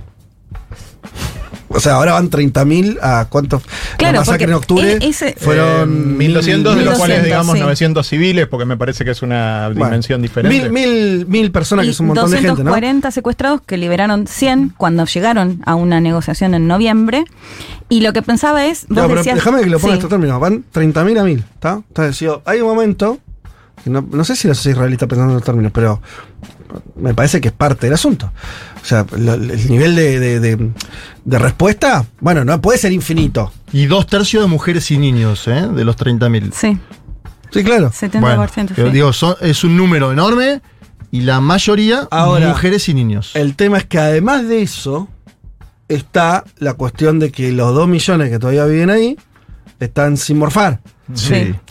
Lo cual configura para Israel, se le está acercando demasiado la vara de genocidio. O sea, en términos estrictos. Y Yapi. O sea, yo, yo fui acá, eh, me- ustedes se acuerdan. Eh, yo no- me peleaba con los oyentes cuando hablaban de genocidio a a- cuando empezaron los bombardeos israelíes. Y digo, bueno, mirá, Mm. genocidio tiene cierta característica. Vos tenés que tem- querer destruir una población de forma consciente, sistemática. O sea, lo que hicieron los nazis. Bueno, em, si vos no le das morfi, lo seguís matando. Bueno, qué sé yo. O sea, a población civil estamos hablando, ¿no? y de hecho caló Sí. en América Latina en los discursos de los presidentes algo que Caló. no había pasado en diciembre, ¿no? Lula da Silva diciendo Lula, esto es un genocidio, Gustavo Petro diciendo esto es un genocidio y Petro anunciando dejar de comprar la- la- las armas. Que este es otro punto económico. ¿Qué piensa Yapi? No, a mí en general me parece, digo, entrar en la definición, bueno, justo vengo de, de con, venía Sí. con, con Indonesia y Pakistán, que son países que tienen esas historias sí, muy claro. grandes. La discusión esa si algunas cosas son o no son genocidio, me parece que tienen una cuestión que para mí hay que sacarla, que es la de ver cuál es la enorme gravedad de lo que puede pasar, más allá de si constituye genocidio en términos de la convención. Quiero Sí. decir, me cuesta pensar que cuando termine esta guerra no vaya a haber un número, digamos, similar al 90 y pico por ciento de la población palestina que había en Gaza, digo, antes de la guerra. Y ahora eso hace que los 30.000 muertos, digamos, los, no sé, veintitantos miles de civiles, mayoría de mujeres y niños que sufren, las personas que pasaron a estar hambrientos, los que perdieron todo lo que pierden. Digo, le quita gravedad a eso porque es o no un genocidio. Me, me parece, No. digo, es una definición, me cuesta pensar que vaya a haber genocidio en los términos de, digo, que sea posible, pero digo, sí me parece eh, que, que- que hay una cosa con las palabras ahí que, que- de Sí, la cual a- a- yo, estoy, yo estoy de acuerdo con vos, pero lo veo de este, de este lugar. Eh, que es. mm, no vivíamos bajo la idea, por lo menos en términos mayoritarios, de que el objetivo de Israel era eh, que los palestinos no existieran en el territorio. No estaba, digo, o sea, había indicios de eso, ¿no? Cuando vos copás territorio, copás territorio, estás corriendo gente, está corriendo gente. Cuando ahora los, eh, eh, en una situación así ni siquiera le das una salida, no se pone a ningún lado. Bueno, empieza la idea de que al final lo que le molesta a Israel es que existan los palestinos, empieza a configurar una dosis, que es un, es un problemón. Bueno, tenés mucho conflicto donde un Estado quiera que lo otro no exista. No, eh, a ver. Sí, como el titular de la DAIA acá, ¿se acuerdan? Que justificó que asesinen a partir de los cuatro años. Creo que hay. Sí, sí. Vice era, ¿no? El vice, el vice. Sí, no, no me acuerdo qué cargo tenía, pero bueno. Yo creo que hay discursos genocidas en, en el mainstream político israelí, dentro del gobierno israelí. Creo que no es un objetivo posible que, Mm. digo, entre otras cosas, por la negativa de aceptar refugiados. Creo que Israel idealmente no tendría palestinos en, en ningún territorio del, del río Jordán al, al mar. Digo, y eh, hay mucha gente que, que- que- que vive en esa idea, pero creo que es una idea de fantasía en cualquier configuración. Los palestinos van a seguir estando Mm. ahí.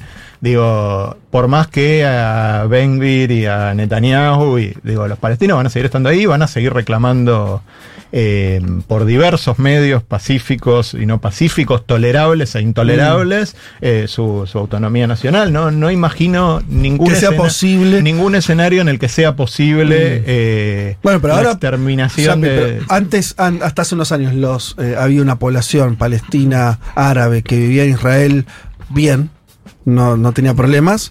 Eso empezó a modificarse en los últimos años. El permiso de trabajo que, que se redujeron. Digo, quiere decir, hay un. Esa población sí tenía problemas, perdón, no puedo, creo, digo, seriamente. O vivir en Franja de Gaza antes de la guerra era malo. No, no, te quiero decir que hay eh, de parte del Estado de Israel la idea de que van, fueron quitándole derechos y condiciones de vida a los, a los que vivían en Israel que no eran judíos. es un proceso de los últimos años muy fuerte. Cada vez más, digo, esto lo, lo narran todos. ¿Le decimos Israel a Cisjordania o lo que hay? Digo, porque los ciudadanos árabes de Israel son ciudadanos con razonablemente plenos derechos. Bueno, cualquiera que viviera en los territorios ocupados. Eso, eso, eso. No, por eso, sí, claramente hay un empeoramiento, especialmente una en expulsión, Cisjordania. mucho más en Cisjordania, Mucho más, especialmente Claro. en Cisjordania, que eso es algo que también se Sí, dice claro, poco. Digo, que la estrategia de Netanyahu era un modus vivendi con, con Hamas Con en Gaza Gaza. Y Y, de- avanzar en sí. la estrategia que además son los lugares donde, Donde los fanáticos religiosos sí, y donde a los fanáticos asesinan. religiosos les interesa expandirse. Digo, Israel se retiró de la franja de Gaza porque le, cost- le salía caro, digo, cuidar la- las pocas este, establecimientos que había ahí. Sí. Y en cambio, en se Cisjordania confió, aparte, no paró de, De eh, crecer expandir eh, y expandirse lo- los asentamientos. Entonces, también, y este me parece que es el otro punto clave, muchas de las cosas que, que hacen particular lo que está pasando no tienen que ver con la guerra, sino con la ocupación.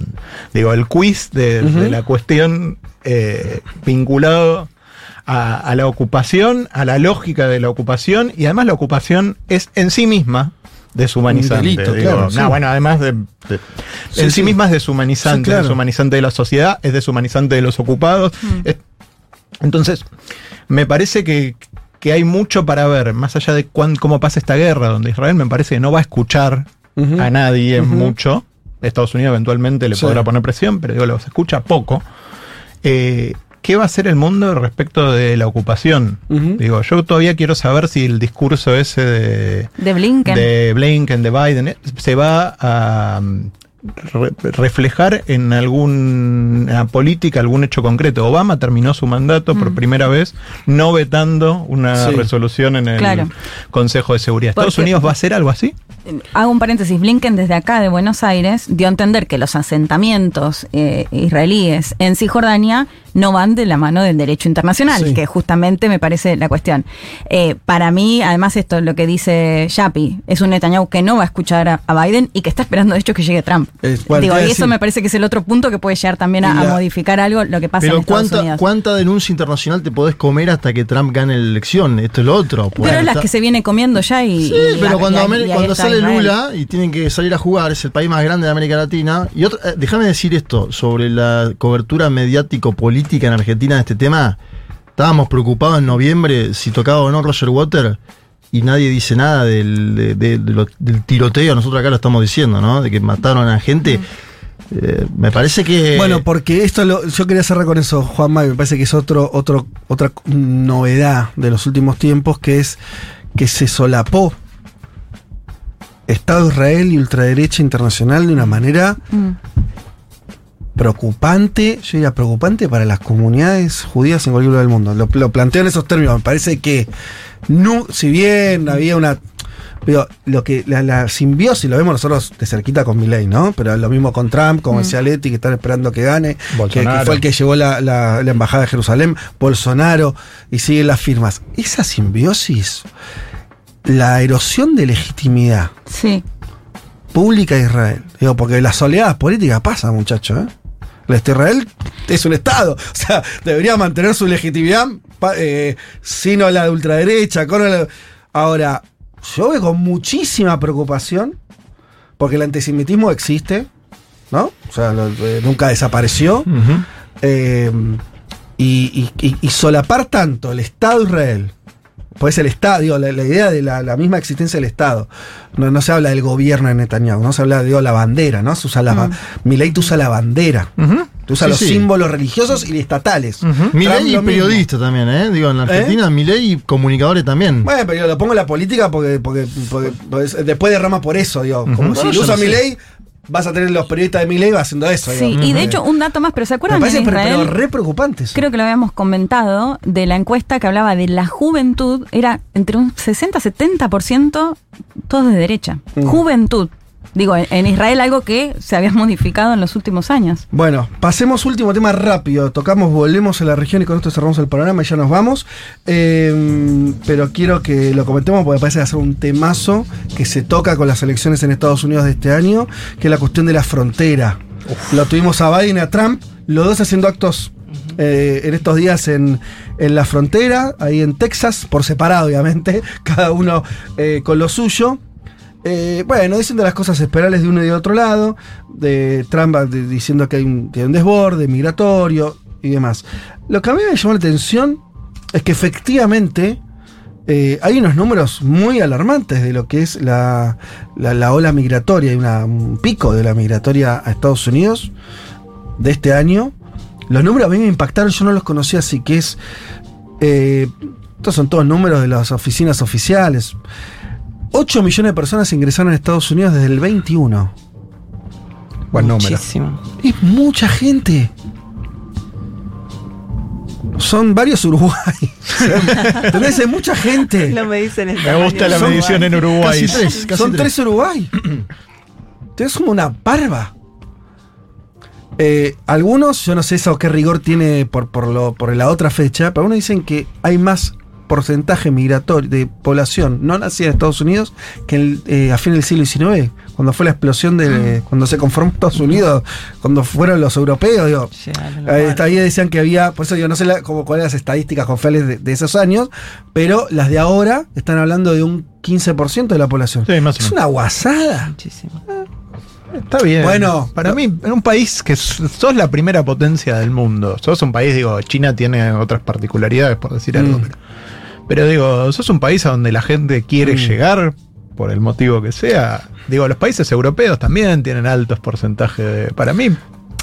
No, pero yo no lo estoy diciendo moralmente. No, si- no, no, si ya sé, pero, digo, feo, pero, digo. pero me parece que es un tema de parar el sol con la mano. Yo Sí. entiendo que genera tensiones políticas. Pero es algo que pasó ahora, no venía, o sea, hay un pico, ¿no? Hay, hay como algo que pasó los últimos años post pandemia. Sí, y crisis política en Centroamérica, en muchos países. Sí, pero ¿sabes el número que a mí me llamó la atención de este año? A ver. Los primeros países, Sí. son cinco países, son medio obvios, tener eh, Venezuela que sigue teniendo una crisis migratoria, muy más chica que hace unos años, pero se sumaron 250 mil personas. Cuba, 120 mil, que está más atravesando un momento particularmente malo. ¿Guatemala? Guatemala, Honduras. Pero el que ranquea muy alto es México, 600 mil. O sea, México solo te suma más que el resto de Centroamérica. Entonces ahora decís, sí, Centroamérica, pero ojo, México. Ahí pasa algo fuerte, ¿eh? Eh, no, no- tengo más, no tengo los datos, no, no, no- no hice lecturas, pero quiere decir, está bravo eso. Bravo por el sentido de, por supuesto, estamos, eh, está buenísimo, no es que... eh, no lo estoy diciendo en lugar trampista, lo estoy diciendo en lugar que sí para la política norteamericana es un shock. Para el, el yankee que vive en Texas es un shock. Digo, eso tiene efectos políticos. Por supuesto. Y una cosa que digo que está pasando en Estados Unidos, el tema de la vivienda y las restricciones a construir también te hacen que para los pobres, digo, tener que competir con el inmigrante, no en el trabajo, porque tienen pleno empleo, sí, claro. pero sí en los costos de vivienda, establecimiento, para un montón de gente está siendo un problema. Y los republicanos hicieron algo muy pillo, que es, empiezan, agarran a la gente en la frontera y la mandan a Nueva York a pedir asilo, a Nueva Jersey. La, Tremendo. Digo, sí. y entonces lo que hicieron fue llevar la crisis migratoria de la A frontera a, A las ciudades. a las grandes ciudades. Y entonces le dan más visibilidad. Bueno, Sí, sí. Bueno, seguramente cuando nos vayamos metiendo en el clima preelectoral norteamericano, esto va a aparecer porque es, es uno de los temas, porque a Trump le importa instalarlo como tema, porque los demócratas también están viendo qué hacen con eso y no encuentran una... Este, bueno, es todo, todo muy, muy complejo. Por supuesto, Biden fue de los presidentes más que tuvo un discurso más humanitario respecto, digo, a decir, incluso defendió la inmigración como parte de la formación de Estados Unidos, algo que además es, es una, real- una verdad histórica. Eh, después hay que ver si eso la gente lo compra hoy. como- Pero bueno, son cosas que, que se están discutiendo. En fin, hasta acá todo este panorama que hemos tratado de hacerlo lo más este, conversado posible y atractivo. Veo que siguen cayendo una cantidad de mensajes y bueno, seguro que ya, ya mezclados en los temas, pero volvieron las hermosas fotos y videos con los almuerzos. Solamente me quedo con este que nos saluda Macarena. Hola chicos, feliz comienzo acá desde Tres Arroyos. Ustedes saben, este programa se escucha en todo el país y en todo el mundo. Pintó un guiso y manda una foto muy hermosa con un guiso con unos choclazos ahí adentro. Así que Maca, vas a estar comiendo muy. Y, p- ay, perdón, te recorté. Pero le mandamos un saludo a la mexicana hermosa que nos cruzamos Sí, claro. el otro día en Junta, que vive en Irlanda, si mal no recuerdo, y nos escucha ¿Pero desde te acuerdas el Irlanda. nombre? Nunca nos dijo el nombre. Me acuerdo que era mexicana y que vivía en Irlanda. y Se que nos sacó una foto y fue, fue testigo antes que nadie de la De conformación. Exacto, sí. Sí. Un beso para ella. Saludos para allá. Bueno, y ahora nos vamos de acá a la tanda, a canción, ¿que a dónde nos vamos? Ah, bien. Bueno, entonces nos vamos a una tanda y ya volvemos.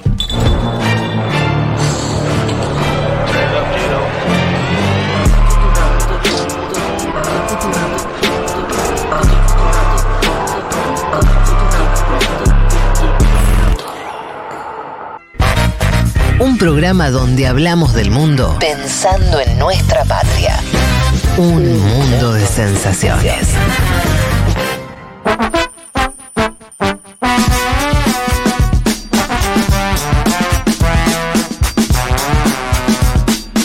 Juanma, todo tuyo. Vamos a hacer un mini panorama latinoamericano. Empezamos por Brasil, justamente, quieren. eh, hubo una marcha a favor de Jair Mesías Bolsonaro en la avenida Paulista de San Pablo, donde pidió amnistía para los eh, involucrados en las investigaciones por la toma a los tres palacios. Ya es todo un tema, ¿no? Que organizar una manifestación popular que fue muy grande. Este es el otro dato, hay que decirlo. Déjenme subrayarlo. Muy grande. Inmensa. Muy, muy grande la movilización. Lo cual tiene que ver con lo que fue la elección también. Bolsonaro sacó 49 puntos. 49 y pico. Y una respuesta a 50. lo que se preguntaban o nos preguntamos si Bolsonaro perdiendo se iba a desdibujar o no. Bueno. Yo creía que iba a perder mucha fuerza. No, error. O sea, perdió fuerza. Perdió fuerza porque está inhabilitado y no pudo hacer nada contra eso. ¿no? Pero esta marcha. Claro, pero incluso inhabilitado, Claro. los seguidores, al menos en la calle, lo salieron a apoyar. Palo a palo, digo, con, con México por ahí, pero que la ultraderecha de Brasil es la fuerza con más capacidad numérica de movilización del continente. Sí, yo creo que sí. Y aparte se comió, digamos, a- bueno, desde el 2013 para acá, se comió a los partidos tradicionales de la derecha, esto sin lugar a dudas es como vos decís. Ahora, em, sí, muestra músculo, ¿no? Músculo seguro muestra. Y da a entender que está disputando aún ante la inhabilitación de Bolsonaro. Ahí está el otro fenómeno de quién va a ser el candidato en las próximas elecciones. Falta muchísimo. Hay elecciones este año, pero departamentales de grandes ciudades en Brasil, ¿sí? Eh, que, que van a marcar un poco el termómetro y se ponen en juego muchas cuestiones. Pero Bolsonaro, ¿viste cuando? eh, Bolsonaro habla mucho también. Y ah, sí. No, sí. eh, eh, Es decís. Sí, que se, se puso a hablar de que es un golpe. Ah, como para sí, decir, claro. che, pero yo no hice un golpe. Y dijo lo siguiente, a ver. ¿Lo tenemos? A última agora, ou a penúltima. Bolsonaro queria dar um golpe. Isso desde quando assumiu em 2019. Ouvia. E parte da imprensa sempre reverberava isso. O que, que é golpe? Golpe é tanque na rua, é arma, é conspiração, é trazer classes políticas para o seu lado, empresariais. É isso que é golpe. Nada disso foi feito no Brasil. E fora isso, por que me, continuam me acusando de um golpe? Agora, o golpe é porque tem uma minuta de um decreto de estado de defesa. Golpe usando a Constituição? Bueno, traduzco un segundo. Dicen que Bolsonaro quería dar un golpe, dice el propio Bolsonaro. Eso lo escuché desde cuando asumí. Parte de la prensa lo decía. ¿Qué es un golpe? Dice él. Tanques en las calles, armas, conspiración, traer clases políticas y empresariales. Eso es golpe y nada de eso fue hecho en el Brasil.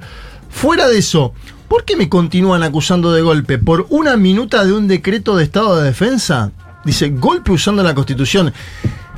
Y hay que decir que se encontró una, la, famosa minuta golpista, como se le llama en Brasil, que era Bolsonaro intentando, esto se encontró en eh, su ayudante Mauro Cid, eh, proporcionó a- algunos datos significativos sobre esto, pero una tenía Bolsonaro en su despacho del Partido Liberal, del PL, una minuta de estado de defensa, que, donde se declaraba el estado de sitio posterior a la elección.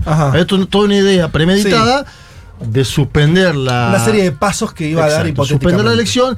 La detención de Alexander de Moraes estaba en, ese, en esa minuta. Claro, bueno, eh, fuerte. Digo, eh, dejó- Es el, eh, presidente de la Corte Suprema. ¿no? Estaban No las cualquiera. huellas medio marcadas, Sí. pero Bolsonaro dice, eso no es golpe, golpe son los tanques en las calles, armas y la conspiración. Acá había conspiración, es evidente que había conspiración. ¿Por qué? Y había un plan. Un plan, pero eh, ejecutado y pensado desde antes de la elección. Este es el otro punto. Apareció un video Mm. Eso, significativo. video. ¿Dónde está Bolsonaro? Con su gabinete diciendo, esto lo tenemos que solucionar porque Lula va a ganar la elección. Está filmado esto, ¿eh? Sí. Digo, Yo tengo una pregunta. Las que vos es, quieras. eh, ¿Por qué no lo hizo? O sea, eh, ¿me entendés? Eh, porque ahora como que hizo todo un plan que no llevó a cabo. No pudo, no tenía fuerza. No sé, me, digo, hay algo ahí que, que. La declaración del Estado, decís vos. Claro, alguno de esos la pasos. digo, sensación ¿no? Sí. de que. mm, Porque no es que tuvo una derrota, eh, tuvo una derrota hasta como, como cer- muy cercana, Sí. que le hubiera, mil comillas, Sí. permitido eh, esa estrategia de desconocimiento de resultados. Las cosas que suponíamos que podía llegar a ser, ¿no? Hay una serie del- de, de figuras del ejército brasilero que le dijeron no. No. Claro. Este es el primer punto. Y el segundo punto es que sí lo hizo, pero desde el exilio. Porque Mm. uno, si ve las imágenes del 8 de enero del 2023, la toma de los tres palacios en simultáneo, son de fuerzas bolsonaristas que intentaban al menos armar una trifulca en el lugar. Sí. No se sabe si con la intención de tomar los palacios para quedarse, no, fue muy desordenado eso, pero hubo, existió la sí, toma de, de hecho, los Juanma, tres ¿te palacios. acordás en la elección que estábamos allá? Que esa noche, cuando había quedado tan cerca, los bolsonaristas salieron a cortar las rutas, que hasta perdiste Claro, el avión, el día- estábamos todos al borde de perder el avión, y Bolsonaro se mantenía en silencio. Mm. Bolsonaro O sea- estuvo en silencio hasta el día miércoles. Ah, no me acuerdo de eso. ¿Cómo fue? Sí. O sea, el domingo eh, la elección no dice nada. Domingo Salieron a denunciar, No o sea, dice nada. Lula, Lula hace un discurso diciendo soy el presidente Sí. electo, gané. A la noche posterior, el lunes, Sí. Eh, cortan, bloquean, eh, bueno. Sí, empiezan los bloqueos, estados. sí. Ojo, los bloqueos habían estado también con una convivencia con la policía caminera, la policía rodoviaria Sí. federal, sobre todo en el nordeste el domingo de la elección, como diciendo le taponamos a los votantes de Lula. Y después lo hicieron efectivo en todo el país a partir del lunes. Se metieron las hinchadas de fútbol el martes a sacar eh, esos bloqueos. Bueno, algo de eso está contado en el libro. De paso tiro el chivo y mañana claro. pueden venir a la presentación. Está inhabilitado. ¿Quién sería el candidato? No lo sabemos hoy, pero hay dos que pican en punta. El gobernador del estado de San Pablo, Tarcisio de Freitas, que estuvo en el acto, que habló y que habló con un tono más moderado que el de Bolsonaro, lo cual le da cierta potabilidad para un sector no Es el bolsonarista puro. ¿Viste cuando empezamos? ¿Viste ese, ese juego que uno le impu- Siempre uno dice, no, está mal hacer eso, pero viste que no lo, lo haces está como para jugar. ¿Pero vos decís que Vicky es más moderada que Javier Gerardo? Bueno, en, algunas forma cosas, sí. En las formas. Sí. O la esposa, ojo con la esposa Ajá. con Michelle Bolsonaro, está a cargo del sector de mujeres del PL, Michelle Bolsonaro, y tiene algún tipo de aspiraciones. Y en el lado del lulismo, podríamos decir, más allá del meme, eh, viste que los memes circulan, ¿no? Comparando cualquier cosa que hace Lula con las que hace Mm. Milei. Creció la economía del año pasado, el PBI brasilero 2,9%, se metió entre las 10 economías más importantes del planeta, bajó el desempleo. Bueno, hay, una serie de características que hacen favorable que en un año como este los candidatos de Lula estén mejor en algunas disputas. Y pongo el foco en San Pablo, veremos qué pasa. Guillermo Boulos quiere ser el alcalde de San Pablo, un hombre del PSOL ligado a Lula. Y del otro lado tenés a Núñez, que es el actual alcalde que con el apoyo del bolsonarismo aspira a quedarse, ¿no? Una especie de centrado ligado, vinculado al bolsonarismo. Lo voy a llevar a Bolivia con un avioncito imaginario. Y acá te digo, se quemaron todos los papeles en Bolivia. La interna. No, tremendo. Vos ya estás como fatigado con la interna boliviana. No, ¿Te cansa no, es como ver un, ver un choque o decís, che, pero esto está re mal. Sí. Bueno, Te pasaste tres pueblos. pero era, era Evo contra Arce.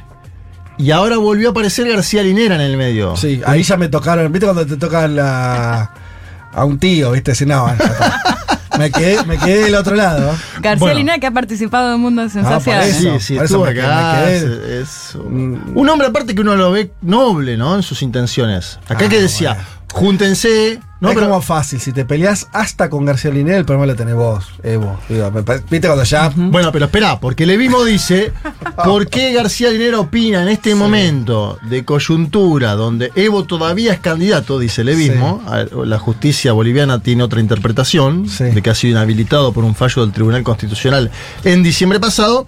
Entonces sale Álvaro y dice, si tengo una idea, ¿por qué no ponemos de candidato andrónico?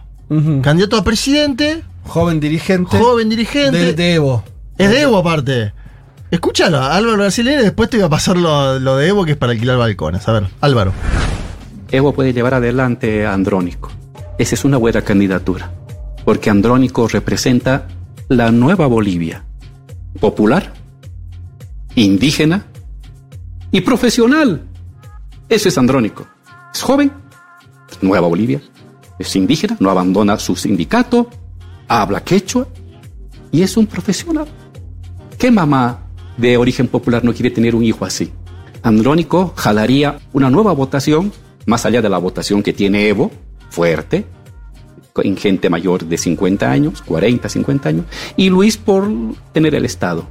Andrónico nos permitiría jalar una nueva votación que en vez de irse a la derecha, a Manfred Reyes Villa, a Carlos Mesa o a otro que saquen de la manga, la derecha, se venga a este lado. ¿Se imaginan hacer eso con Andrónico, con una candidatura unificada donde Luis y Evo dicen, empujemos a Andrónico? Ahí sí ganamos en primera vuelta. Bueno, ese es el plan que pone García Linera sobre la mesa. No Eh, le gustó al otro plan. A Evo el plan no le gustó. Pero pará, te voy a decir algo. En el evismo. está- era, era Andrónico presidente y Evo vice. Sí, lo que propone Esa es la fórmula, esa la fórmula, bien. como diciendo si está inhabilitado para ser candidato. Sí. Pero igual te digo, esto va más allá porque no lo vamos a discutir ahora. Imagínatelo a Evo de vice, ¿no? Este es el otro punto. O sea, no, Sí. no quisiera ser Andrónico. No, claro. El tema sería convencer a Andrónico que no me parece un boludo, básicamente todo lo contrario, ¿no? Un flaco muy inteligente. Sí, Andrónico es tan inteligente que dijo: yo no tengo nada que ver con No, esto que dice. Álvaro García Linera. Hace mucho que no hablo con él, ¿no? Ajá. Es tan inteligente que se desmarcó, pero bien, cuidando las formas. Sí. Evo fue un paso más allá y dijo lo siguiente. Yo quería un poco comentar frente a tanto ataque. Yo diría, en marzo estaba operado. Creo que usted me preguntó, ¿qué del Álvaro? Yo sí, qué pena, tengo un enemigo más. No me equivoqué. A ver si, si se verificó, ¿no? Esa es mi versión. Se confirma todo. Se ¿no? totalmente confirma. Lo que me preocupa es que como Álvaro eh, eh, puede coincidir con Imperio, con la derecha y la nueva derecha. ¿Cómo puede coincidir? Eso, eso ya. Entonces, ¿qué clase de intelectual puede ser? Bueno, eh, nada, en otro momento marca mm, Evo Morales que García Linera, supuestamente la familia de García Linera se había ido antes de Bolivia en el 19 y que probablemente tenían información del golpe de Estado. Ahí ya me parece que están pegando por abajo del cinturón, ¿no? Ah, sí, a ver si es como. qué sé yo. No sé. Es Stalin viendo enemigos, ¿entendés? En cualquier lado, ya estamos en cualquier. Ahí, Juan, ayúdame con la memoria, porque mi memoria puede estar eh, flaqueando y vos seguro lo tenés más presente. Al hermano de Álvaro no lo habían ido a buscar después de la elección y no casa. sufrió un episodio muy fuerte en su casa, que digo, probablemente haya salido, pero fue en un contexto, no fue antes del... Fue No, se- durante me acuerdo completamente. ¿Se acuerdan que se decía también de la biblioteca de Álvaro asediada? Había algunas imágenes que tenían que ver con eso. Em, bueno, Evo lo que da a entender es una distancia entre ambos que a mí me parece que es difícil. Digo, es un hombre que le está tirando algún puente, en definitiva. Pero en el mismo dicen, ¿por qué sale ahora con tanta anticipación García Linera a plantear este escenario que puede ser posible? ¿Qué quiere? ¿Quemarlo Andrónico? Bueno, hay muchas hipótesis eh, en simultáneo. La otra parada tercera a la cual lo llevo, si les parece bien, es a Perú. Porque a- Perdón, lo de Bolivia es. O sea, está- las elecciones son eh, este año ya. No, año que viene, 2025. Encima falta un montón, es como el nivel. Se van a, se van a caer a tiros li- literalmente. Hay una porque- encuesta de- Y ya venía. Por Hay- eso, ya venía.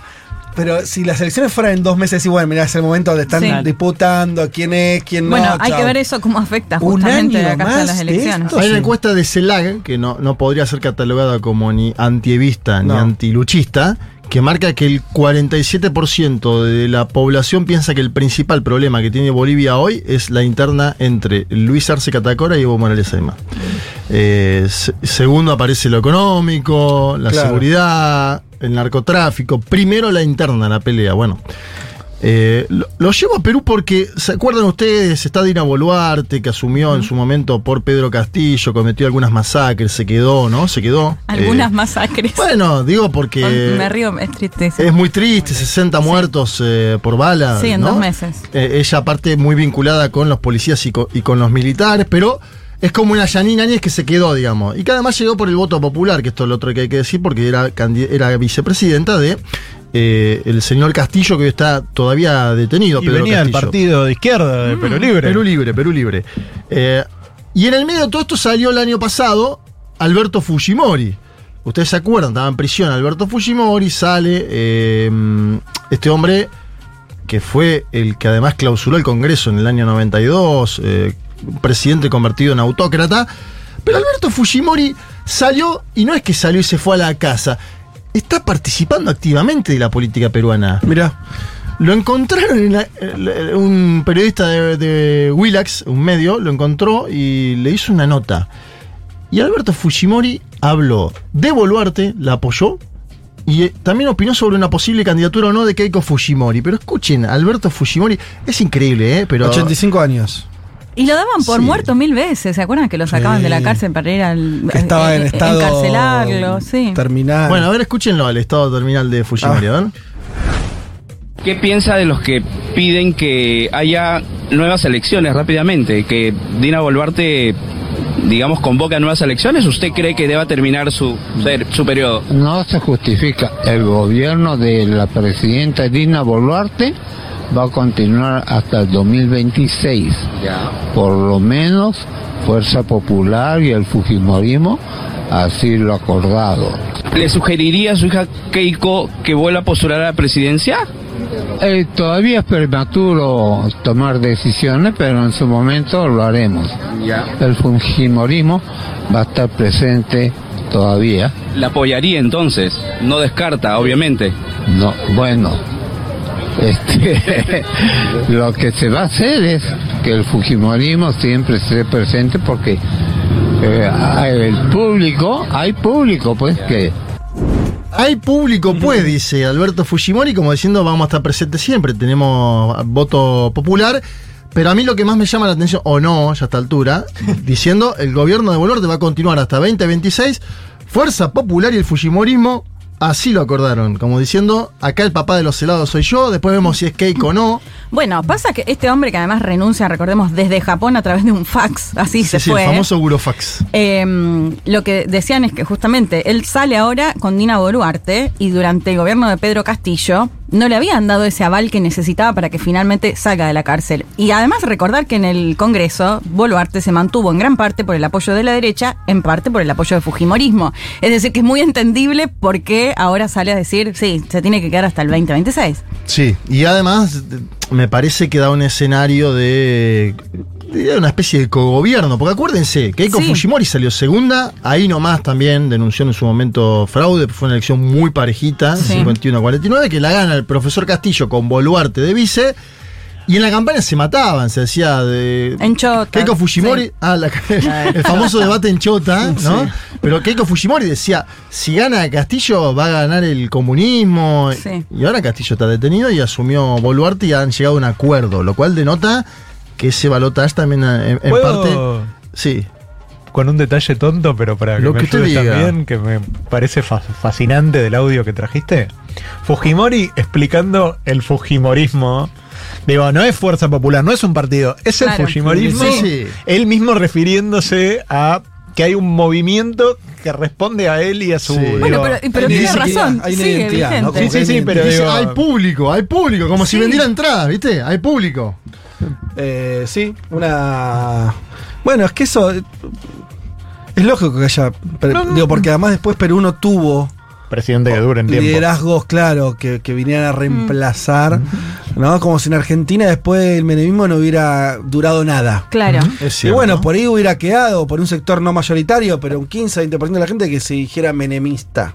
Sí. No lo quiero Pero- igual. pero Lo hay- lo hay hasta, hoy. hasta Lo me- hay hoy. mediáticamente ahora cuando lo comparaban mucho con Milei, lo del que fue el Fujishock, que fue bastante parecido fue por ahí eso? algunas medidas. Fueron varias medidas que anunció que sacaba, por ejemplo, el control de precios, Ah, cuando el ministro sí, anuncia así, aumento de alimentos, cuando el ministro no, no anunció sabía les decía, bueno, si hoy el el pan 90 sale fue. 100 pesos, mañana va a, haber, va a valer 1500 y esto lo anunciaba en una cadena. Claro. Bueno, había suena, varias ¿eh? Me suena. No, no, Sí, el muchas método me suena Al menos ¿eh? anunciaban un tope igual, ¿eh? Anunciaban un tope. ya. Muchas similitudes. De hecho, ya venían con una hiperinflación y se termina de ir la todo. mierda, sí. Y, y escuchaba medios de comunicación peruanos que decían, bueno, pero a partir del 97 Perú tiene una inflación menor a dos dígitos. Y esto fue por el Fujimori. O sea, que lo siguen respaldando hasta incluso mediáticamente. Sí, claro. Vamos a la última parada, Uruguay. Eh, Tenemos muchos oyentes de Uruguay. Eh, eh, ustedes bien saben que hay elecciones este año. Sí. Y, vamos a cubrir estas Fecha, elecciones. fecha. Eh, octubre, octubre. Siempre es. Uruguay en eso es cada cinco años, en octubre votan. Y en Eh, junio las, las internas, ¿no? En junio son las internas. Me voy a meter Ocho un- meses. un poquito en la interna del Frente Amplio porque están lanzando en estos días, entre hoy y mañana, lanzan candidaturas Las tanto. internas le suelen tener en abril, por ahí se. En junio. en junio. Ah, junio. Junio, junio. Ok. junio. Es, eh, Carolina Cose básicamente contra Yamandú Orsi, Sí, la alcaldesa de Montevideo de un lado, apoyada por el Partido Comunista y otros sectores, contra el hombre de Mujica, Yamandú Orsi. Ah, es así directo, sí. Sí, pero tampoco vamos a, a, a Orsi sacar. Orsi tuvo 18 años de intendente de Canelón, es un distrito muy importante de el Uruguay.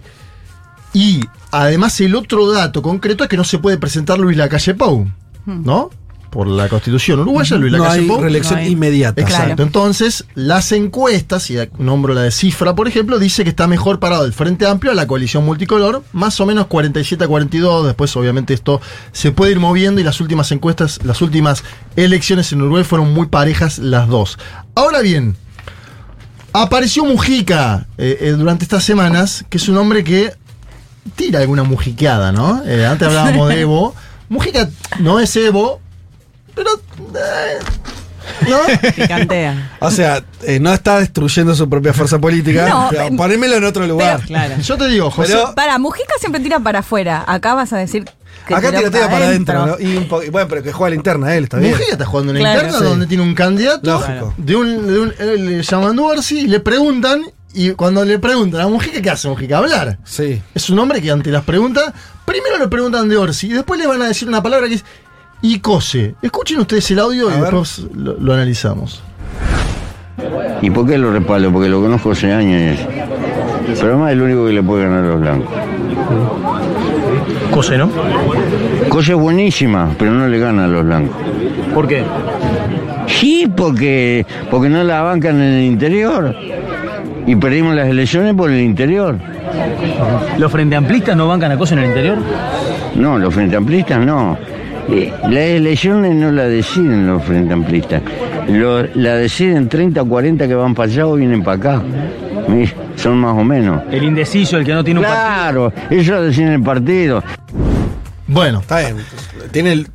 Dijo algo que podría de ser que sentido, no sé si es así, pero tiene sentido. Dijo algo que podría decir Sí. pero lo dijo de su Ah, Ah, sí, no la banca en el interior, no la banca, no la Pero muy diplomático igual, ¿eh? La mató con mucha diplomacia. Bueno, a ver, esto obviamente en el Frente Amplio generó escosor porque la política uruguaya es el- Pero un poco la línea de, de Mujica es: Cose es una dirigente Es muy buena para el Frente Montevideo. Amplio, sí. en Montevideo, en el interior, tiene una baja cantidad de votos, que fue lo que nos hizo perder la última elección. es la Ese es el resumen. en el 19, la per- lectura. en sí. el 19 perdimos por el interior Bien. y aparte porque un candidato pésimo, déjenme decirlo ahora, muy malo, Martínez. Daniel Martínez, un candidato O sea, Igual está- quedó está- bastante más cerca de lo que se creía. ¿Se Imaginá, acuerdan? Que fue una claro. elección bastante buena al si hubieran final. puesto un Pero candidato el bueno, color gris y después hay otro color que se llama Martínez, boludo, Martínez. y es como.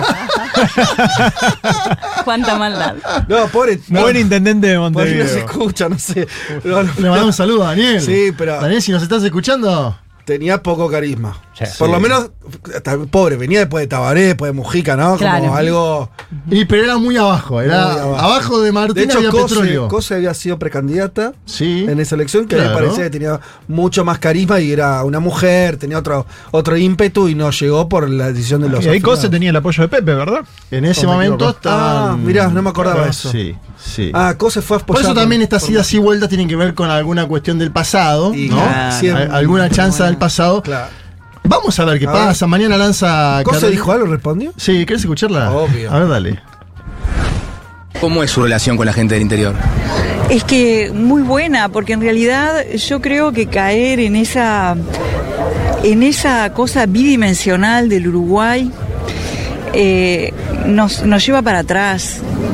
Eh, pensar que el Uruguay es un Montevideo homogéneo y un interior homogéneo, yo pienso que es una visión antigua, muy antigua.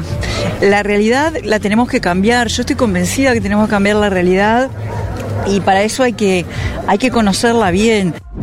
Bueno, eh, ¿qué, ¿qué decía Yapi? ¿Fuera del aire? ¿Tenía más? Hay uno de los Simpsons que decía, nadie que haya visto la película de Tommy Daly diría eso. Bueno, nadie que gane en el interior diría eso. Bueno, vamos a ver. Carolina Coche, obviamente, mucho más fuerte en Montevideo, que tiene un peso electoral formidable en la elección, Sí. porque este es el otro punto, Sí. ¿no? Viven un millón y medio de habitantes de los tres millones que componen el Uruguay. No hay votación en el exterior, este es el otro punto. Mm. eh, Ah, los uruguayos del exterior no votan. Que son la misma cantidad de uruguayos viven afuera que adentro. ¿Puedo Imagínate decir que que se- me parece bien?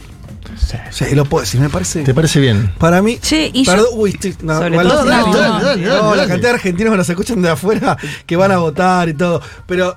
eh, Vos decís que si no vivís en el lugar, Yo estoy más a favor de lo que los que no nacieron en Argentina voten en elecciones presidenciales si viven en Argentina, a que si vos sos argentino y vivís eh, afuera, votes. en Londres votes. Por una cuestión de Más que vos decís el gobierno sobre un territorio, ¿no? O sea, no es que Argentina tiene, el gobierno argentino tiene, o el uruguayo, injerencia sobre la vida de los argentinos allá donde estén. Bueno, pero No, depende de qué proporción de habitantes vive afuera, porque si en Uruguay es casi la misma cantidad de población que vive afuera que la que vive en Uruguay, la balanza como podría desequilibrarse un montón. En Argentina me parece que es Sí. bastante menor. Menor el porcentaje. Y además pienso, por ejemplo, épocas en las que los exiliados se fueron y era importante que voten, ¿no? Tener la posibilidad de votar desde afuera. Me- Si me- estás en el exil- caso, bueno, si en estás el exilado porque no hay 83, democracia. Decir, no, por eso, pero cuando hay elecciones que siguen viviendo en sus países tengan la posibilidad de votar que les quitaron en hay su algo momento. cultural que está bien, hay algo cultural que está bien. En este caso, todos los gobiernos torpedearon la posibilidad de que se haga. No tanto en el frente. Nótese porque- que digo que tienen que tener derechos políticos allá donde vivan. Eso que es lo seguro, que no y claro.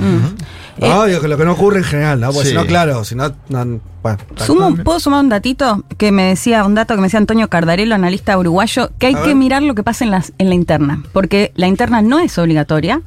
Sí. Me decía que en el Frente Amplio van bajada la participación, entiendo que menos de un 50%, y dice, ojo, porque ahí podría llegar a ganar COSE a Orsi, más allá de lo, digamos, los datos o las encuestas Eso de a cara a octubre. ¿Qué, es lo- qué es lo que está pasando O sea, como que no estaría nada dicho de lo que puede ser. No, ¿Quién puede salir de la interna? ¿Están parejos? Es una especie de. eh, ¿Es una disputa más o menos pareja? Sí, No, claro. Porque muchas, muchas veces en el frente pasaba que no había tanta paridad, ¿no? Como que había alguno a más ver, puesto. la- las encuestas que salieron en las últimas semanas muestran a Orsi un poco más firme que Carolina Cosa. Ahora bien, en el medio esto es una interna abierta, donde cualquiera Mm, Sí. puede ir a votar a la interna del frente. ¿sí? No, tenés, Lo no que necesitas Leti, ser. sí. Entonces, por ejemplo, me acuerdo de cómo le ganó Gabriel Boric a Jadwe en Chile. Claro. Hubo un aluvión de gente que dijo. Es mejor Que no gane el comunista. que no gane, eh, Claro. no es mejor no competir contra Jado, después se equivocaron porque finalmente Boric llegó a la presidencia, pero Sí, había un cálculo de de... derecha que Sí, votaba en sí, contra de. Entonces, si hay gente que quiere votar a Cose ahora para que Orsi quede en el camino y después Cose sea quien compita con Álvaro Delgado y por ahí es más eh, ganable, entre comillas, Cose que Delgado, bueno, no sé, esas son Claro. cuestiones ya hasta de estructura maquiavélica de, electores que no, no se da mucho eso, ¿no? Pero dejamos planteado el escenario. Vamos a hablar mil veces de esta interna de acá a junio. Entonces, Sí. cuando son las internas y la elección Mirá, en octubre. te digo lo que me quedó afuera para terminar Sí, nada dale. más. Lanzó Claudia Sheinbaum en México. Sí. Este es otro tema eh, que vamos a tener que trabajar. Chile tras el fallecimiento de Piñera, atención con la derecha chilena y sobre todo con Evelyn Matei, una candidata que asoma en el ¿Qué horizonte. pasó? No, digo, Piñera No, digo, ¿qué desacomodó la muerte de Piñera que el, el- el escenario político?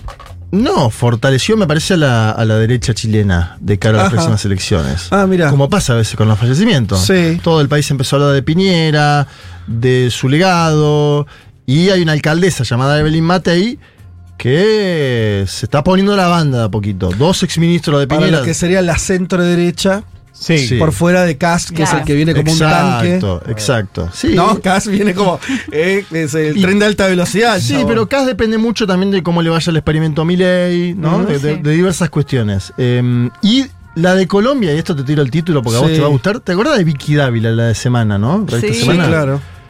Hay algunas voces que dicen que podría ser candidata presidencial a futuro, Vicky Dávila. Mira, Mira. la periodista. Sí. ¿Qué Bueno, tal? Varios periodistas. Bueno, periodista política ¿eh? muy importante, vinculada a, bueno, a la derecha. Sí, sí, sin duda la supuesto. derecha. eh, ¿No? Sin duda. Esto fue todo por hoy. Bueno, chicos. no, y para el capítulo México me parece que, que es muy interesante. No sé si querés abrir alguna cosita, yo, solamente por, por una cuestión de que, no sé, cos- eh, es México, o sea, es un país en- eh, de los más importantes de la región. Sí. Candidata a mujer. En México eso... O sea, la próxima presidenta es mujer o Las mujer. dos, las Va a dos son mujeres. Bueno, claro. Xochitl Va a Gálvez ser también, mujer o ¿no? Va a mujer. ser mujer o mujer. Pero es. Pará, te tiro, judía, te tiro el título que te va a gustar a vos de México. ¿Te acordás de Marcelo Ebrard? Sí. Cómo pataleó en la, en la ¿Qué pasó? ¿Se fue? ¿Se iba a ir del, No, partido? le ganó- ah. ¿Iba a armar otra Anunció candidatura? que se iba a ir, dijo coqueteó con el movimiento ciudadano. Ya está en el equipo de gobierno de Claudia Sheinbaum. Bien. ¿Vuelve a ser canciller? Bien Como por- canciller era bueno, ¿no? Bien por Kiko, Lo quería. que- Lo cual, sí, Andrés Manuel López Obrador, me parece que Sí. terminó. Que sacó un libro a Aramlo aparte. Ah, para ¿también? despedirse ¿Ah, a toda gala. sacó- él escribió varios libros durante su presidencia. Un ¿Cómo tipo prolífico. Y este se titula Gracias y cuenta la historia de su gobierno. Es muy en particular México, esta idea de que, o sea, liderazgo popular po- y populista, si querés, como eh, que no tiene reelección. Se va a la casa, o sea, Él ya no- dijo que se va a la casa. que- sí. es, es que es que el sistema de México no permite otra mucha otra cosa. Vos los expresidentes son todos medio decorativos. Se fue a la casa Lázaro Cárdenas. Claro, eso te quiere decir. El perón de ellos. O sea, hay algo ahí que, que es raro, que en algún punto funciona. En algún punto. No, porque yo lo menos no tengo recuerdo de expresidentes metiendo mucho quilombo, digo, como que sigan siendo actores, ni- nada, ni Vicente Fox, no, no, no Eso sé. para, jue- para afuera juegan, ¿no? Eh, Fox por que- eso, por eso, pero... Calderón, Fox, todo Sí. eso para firmar declaraciones, ¿no? Claro. O por problemas judiciales. Pero me parece muy particular eso. Bueno, ¿Te can- gusta? candidata a mujer que hizo un acto tremendo. Un En Zócalo. Muy grande, Claudia Sheinbaum, sí. Que se va a oponer a otra mujer también Xochitl Galvez. por eh, los Eh, conservadores. bueno. Claro, que se llama Frente Amplio. El Frente Amplio no Pero- uruguayo, pero que es el mexicano es de la derecha, claro. Eh, hoy las encuestas la gana ella, ah, claramente ganadora Sheinbaum igual. Sí, sí, No por 20 hablamos. puntos. O sea, hoy, hoy es una elección liquidada. Aparentemente tranquila. ¿Y las elecciones son en qué fecha? Julio. Junio. Julio, julio, No estoy segura. ¿Junio, o julio? Bueno, fal- sí. no falta tanto, cuatro o cinco meses. Va a estar Elman allá, ¿no? Sí. Es verdad, ya está ya Juan Elman. Ya está ya Juan Elman. Bien. Elman. El todo. Sombra terrible. Ay, No sé si recuerdan el último programa Invoco. de Elman acá. ¿Eh? ¿Qué El pasó? Ah, programa. sí, vino un poco. ¿Que lloró? No, no, que ¿Qué vino bajo los efectos Vino alterados. detonado, ¿no te acordás? Había consumido hongos, hongos. Yo me acordé de su parte sensible, Hongos. pero est- estaba drogado. Había consumido hongos. Ah, Estaba- bueno. o sea, lit- Ah, porque yo Ahora iba a decir, varias veces No, cayó un no, poco no, pasado ¿qué? de No, no, no. Brownies. una noche larga. Brownies eran no. brownies, Brownies. comió brownies. Brownies. Fue hermoso, fue hermoso. Los Ah, pero brownies- no Me hongos. imagino brownies Ah. canábicos. Sí, claro, estaba drogado, chicos. Ah, bueno, pero no con Estaba más hongos, drogado que. Y es, la botonera. Mayoría de escaños en el parlamento de mi corazón. No, Ay, Esta me encanta, él, me claro. encanta. la voz, Ahí tenés de un hombre, ¿ves? Ay, hermoso. ¿Ves un hombre, eh? Un hombre sensible. Verdad, estas nuevas masculinidades. Ay, hermoso ese audio. Eh, nos, Lo, nos del, lo de quedamos. los escaños me mata. Nos, eh, nos quedamos o nos vamos con la canción del mundo. Sí. ¿Por qué? ¿Por qué? Porque ¿De qué Pablo país? 30, nombremos a, a- a Oh. quien también es parte de este programa desde hace ocho Sí, años. claro. Eh, Pablo 30, que siempre nos arma la canción del mundo, inicia esta temporada también con nosotros y eligió también México. Eh, eh, si por casualidad recorrieron los las golosas listas top 10 de las plataformas de la música en este momento, descubrirán que aparecen los corridos tumbados mexicanos. Pero ahora con, podemos decir, algo de flow. Si pensamos en recorridos tumbados, primero, el primero que se les puede aparecer es el de Peso Pluma. eh, ah, el chico este que, ¿no? el que se separó de Nicky Nicole y todo eso, bien. Eh, pero en el top 50 global de Spotify, nos dice Pablo, el tema 1% eh, que interpretan los texanos de Grupo Frontera y el puertorriqueño Bad Bunny eh, se ubicó en el primer lugar. Los corridos tumbados, nos sigue explicando Pablo, se empezaron a escuchar de manera muy local hace menos de 5 años, principalmente entre los latinos del sureste de Estados Unidos. Lo unimos a lo que hablamos de la inmigración. El ritmo de los recorridos tiene su raíz en el siglo XIX, es algo muy viejo, cuando la polca, escuchen esta fusión, eh, fue traída por alemanes y polacos que se establecieron en el norte de México. ¿Sí? Polacos alemanes que trajeron sus. Este, la, bueno, la polka, que es un ritmo de, de esa parte de Europa, al norte de México. Y se hizo muy popular en los bailes de salón, siglo XIX. Pero vino la Revolución Mexicana, 1910, principios del 20. Y esa musicalidad fue complementada con letras que narraban las gestas de los héroes de esa revolución. En un país con mucho analfabetismo, las noticias circulaban de esta manera más que por la lectura de los diarios. Música. La gente se, enteraba, entonces los corridos funcionaban como una forma, como un cable de información, ¿no? Como un cable informativo, contando las últimas novedades. Eh, y así es como estos trovadores tocaban piezas musicales y lograban contarle a la gente lo que pasaba en ciertas batallas, cómo le iba a tal o cual caudillo. Vamos a escuchar una canción que quizás no sabías, dice Pablo 30, es uno de los corridos mexicanos más cantados durante la Revolución Mexicana de 1910. En esta ocasión eh, vamos a escuchar una versión hecha por Lila Downs. Vamos a escuchar La cucaracha.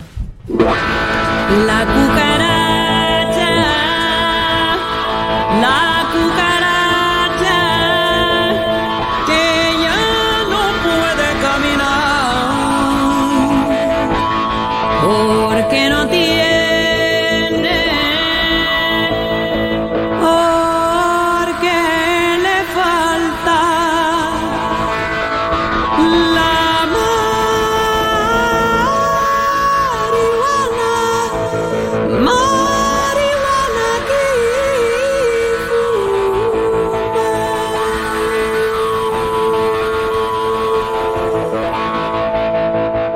la misa y en la feria, todo el mundo ya lo sabe. Los que llegan al gobierno, porque se puede comprar del Partido Comunista, ya no queda casi nada. Ahora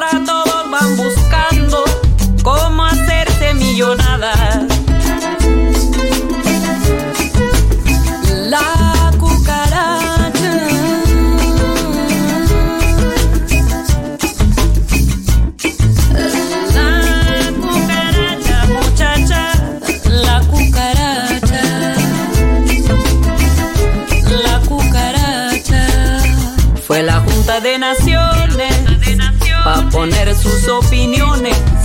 Todos no estaban de acuerdo cuándo y dónde bombardear.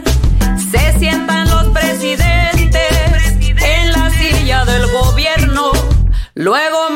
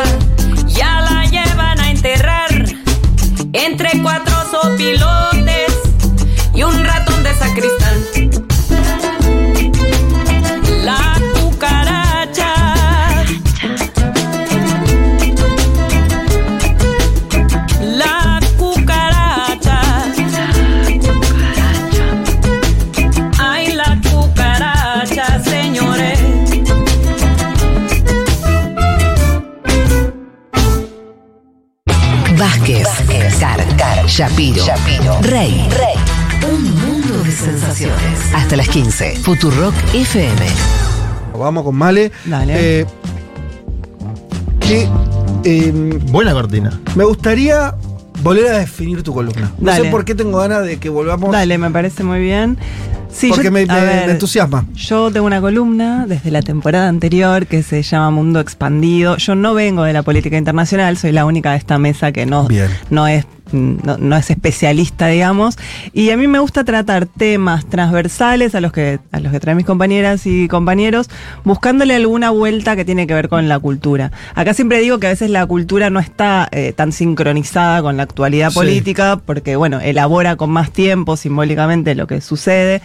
Pero sí hubo algunos temas que el año pasado me interesaron especialmente, que probablemente vaya continuando su desarrollo este año. Por ejemplo, todo lo que tiene que ver con las inteligencias artificiales artificiales generativas, vamos a preparar una columna seguro sobre eso. Eh, el reino fungi, que un poco lo empecé a tocar al final del año pasado y que, está muy bueno. Eh, la crisis de alquileres, ¿no? En las distintas ciudades del mundo. Eh, y hoy traje una columna sobre activismos, que fue un tema que también empecé a trabajar el año pasado eh, cuando hablamos del vandalismo en el arte y lo que estaba sucediendo en algunos museos. Y como estuvimos, bueno, casi tres, dos, tres meses largos fuera de, de aire, eh, hubo muchas manifestaciones este verano, nuestro verano, eh, que quería como hacer foco sobre algunas, sobre todo para pensar de qué manera vamos a encontrar una resistencia creativa en este mundo tan amenazante, qué tipos de resistencia eh, se fueron organizando estos meses y qué podemos esperar de este año o por lo menos de los próximos meses respecto de, los distintos activismos, ¿no?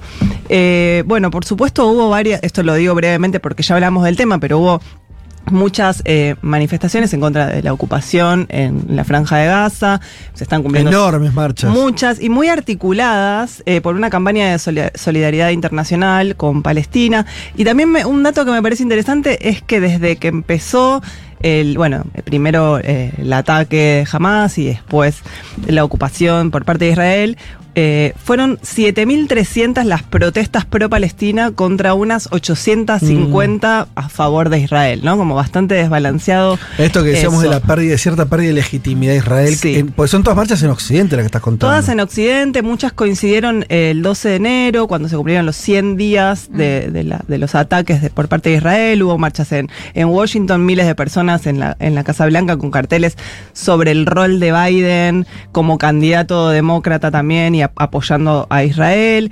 Hubo una muy, muy grande en Londres que para hablar un poco de estos nuevos activismos me sirve porque usaron un símbolo que ya se había utilizado en muchas otras manifestaciones, que es una marioneta de casi cuatro, meses, eh, cuatro metros, que se llama la pequeña Amal, que es una, representa una niña gigante que venía siempre eh, siendo de, un ícono de la, del, para resaltar el sufrimiento de los niños refugiados de Siria. Y como ahora cambia, es una marioneta que va caminando en distintas ciudades, ahí se puede seguir por internet todo el trayecto que, que va haciendo, la manejan cuatro titiriteros y ingresó en la manifestación de Londres esta muñeca gigante ahora para hacer hincapié sobre la situación de los niños y, y niñas en Gaza. Amal, que significa esperanza en árabe. Sí. Y. Londres, que escuchaba que era la ciudad donde más manifestaciones se habían dado, eh, bueno, a favor de, de Palestina, de Gaza. Sí, hubo otra muy grande en Madrid también, el 17 de febrero pasado, en distintas ciudades también de España. En Madrid participaron más de 15.000 personas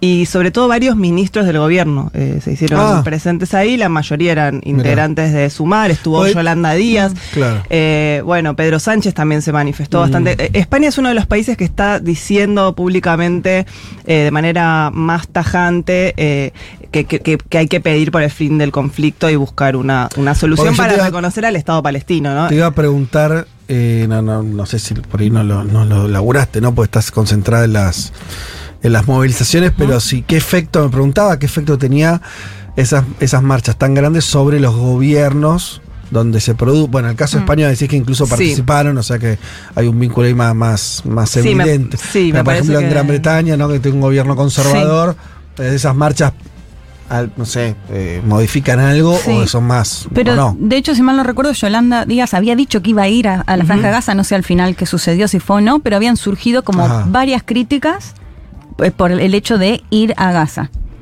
Sí, me parece que tiene que ver en general con la contundencia de ese reclamo y con la cantidad de gente que se, que se moviliza, pero tampoco es que un gobierno puede oponerse a este tipo de manifestaciones, ¿no? No, no, si eso modificaba en algo la política Claro. exterior Claro. en ese sentido. En Gran Bretaña que mencionaste, Sí. obviamente los conservadores son los Sí. conservadores. Sí. Igual la posición de Cameron hay que mirarla porque uno hace un agrupamiento Reino Unido, Estados Unidos, digo, no es eh, tan lineal de ninguna Sí. manera. De hecho, Reino Unido no estuvo entre los vetantes de resoluciones de Consejo de Seguridad.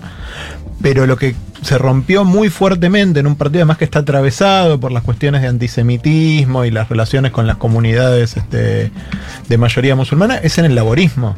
El laborismo está totalmente atravesado por el conflicto de Gaza, como en menor medida lo está el Partido Y, no- Demócrata. y la discusión en el Congreso, ¿se acuerdan la última? Que fue por el cese al fuego, que el laborismo, los conservadores, tenían como distintas eh, posiciones, no sé si lo vieron, todo el problema que hubo con el speaker, que, que tenía que ver justamente con la discusión del cese al fuego, de pedir un cese al fuego, que lo comparaban con que no se había dado esa polémica desde el Brexit. Mirá. Bueno, volvamos. Sí, no, bueno, en Roma hubo otra, también miles de manifestantes. el- Mm. la, la- la cuestión ahí pasaba por una, una cosa más artística. En un momento en medio de la protesta eh, hubo como un estrépito sonoro que asemejaba a una explosión de una bomba. Varios manifestantes se tiraron a la calle, se cubrieron con sábanas blancas como si fueran Mm. cadáveres y otros se arrodillaban y les tiraban eh, con, con las manos pintadas de rojo, como mostrando que esos eran cuerpos, eh, ¿no? Como asesinados por, por los bombardeos.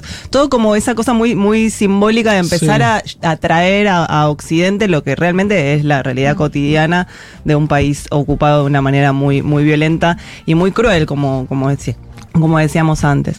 Bueno, después otro de los activismos es este que pasó por eh, las obras de arte y es una Uf. discusión que tuvimos el año pasado. Es que es interesante seguir dando porque ¿Sabes que yo pensé que se iba a. Que Eh, se no- iba a acabar ese tipo me, me de... produce. Sí, sí, no quiero sé, adelantarme, pero digo. Cringe. No, pero. eh, digo, sí. Me produce a priori sorpresa la.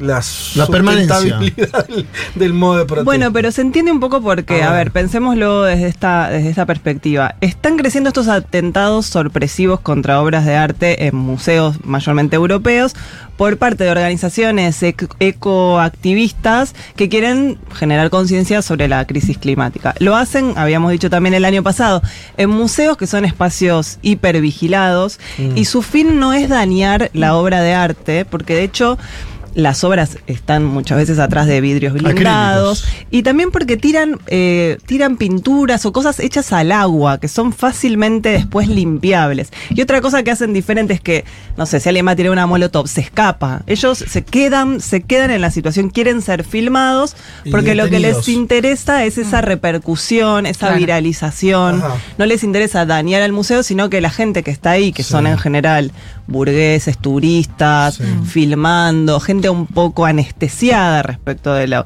lo que está pasando a nivel de, de la crisis climática, lo filme y después lo, lo viralice. Una de las más sonantes fue la que pasó el 28 de enero cuando dos mujeres se metieron en el Louvre, escondieron sopa en unos termitos de agua y saltaron la valla que protege a la Gioconda. Yo estuve en el Louvre y es muy difícil de llegar ahí cerca. Está lleno siempre de gente y la Gioconda es un cuadro muy pequeño, aunque parezca Sí. más grande. Era una, dos mujeres, una de 63 años y otra de 24, que pertenecían a un grupo que se llama Contraataque Alimentario. Tenían, de hecho, remeras con estas leyendas. Y con esta acción ellas querían generar conciencia sobre la seguridad social alimentaria en Francia, que es un tema que se viene debatiendo. De hecho, los agricultores en Francia estuvieron eh, haciendo muchas protestas, cortando con tractores y maquinaria varias autopistas. Y ellas van al museo a denunciar que se desecha el 20% de los alimentos producidos, pero que a la vez hay gente que eh, se saltea comidas por la falta de medios para, para comprarla.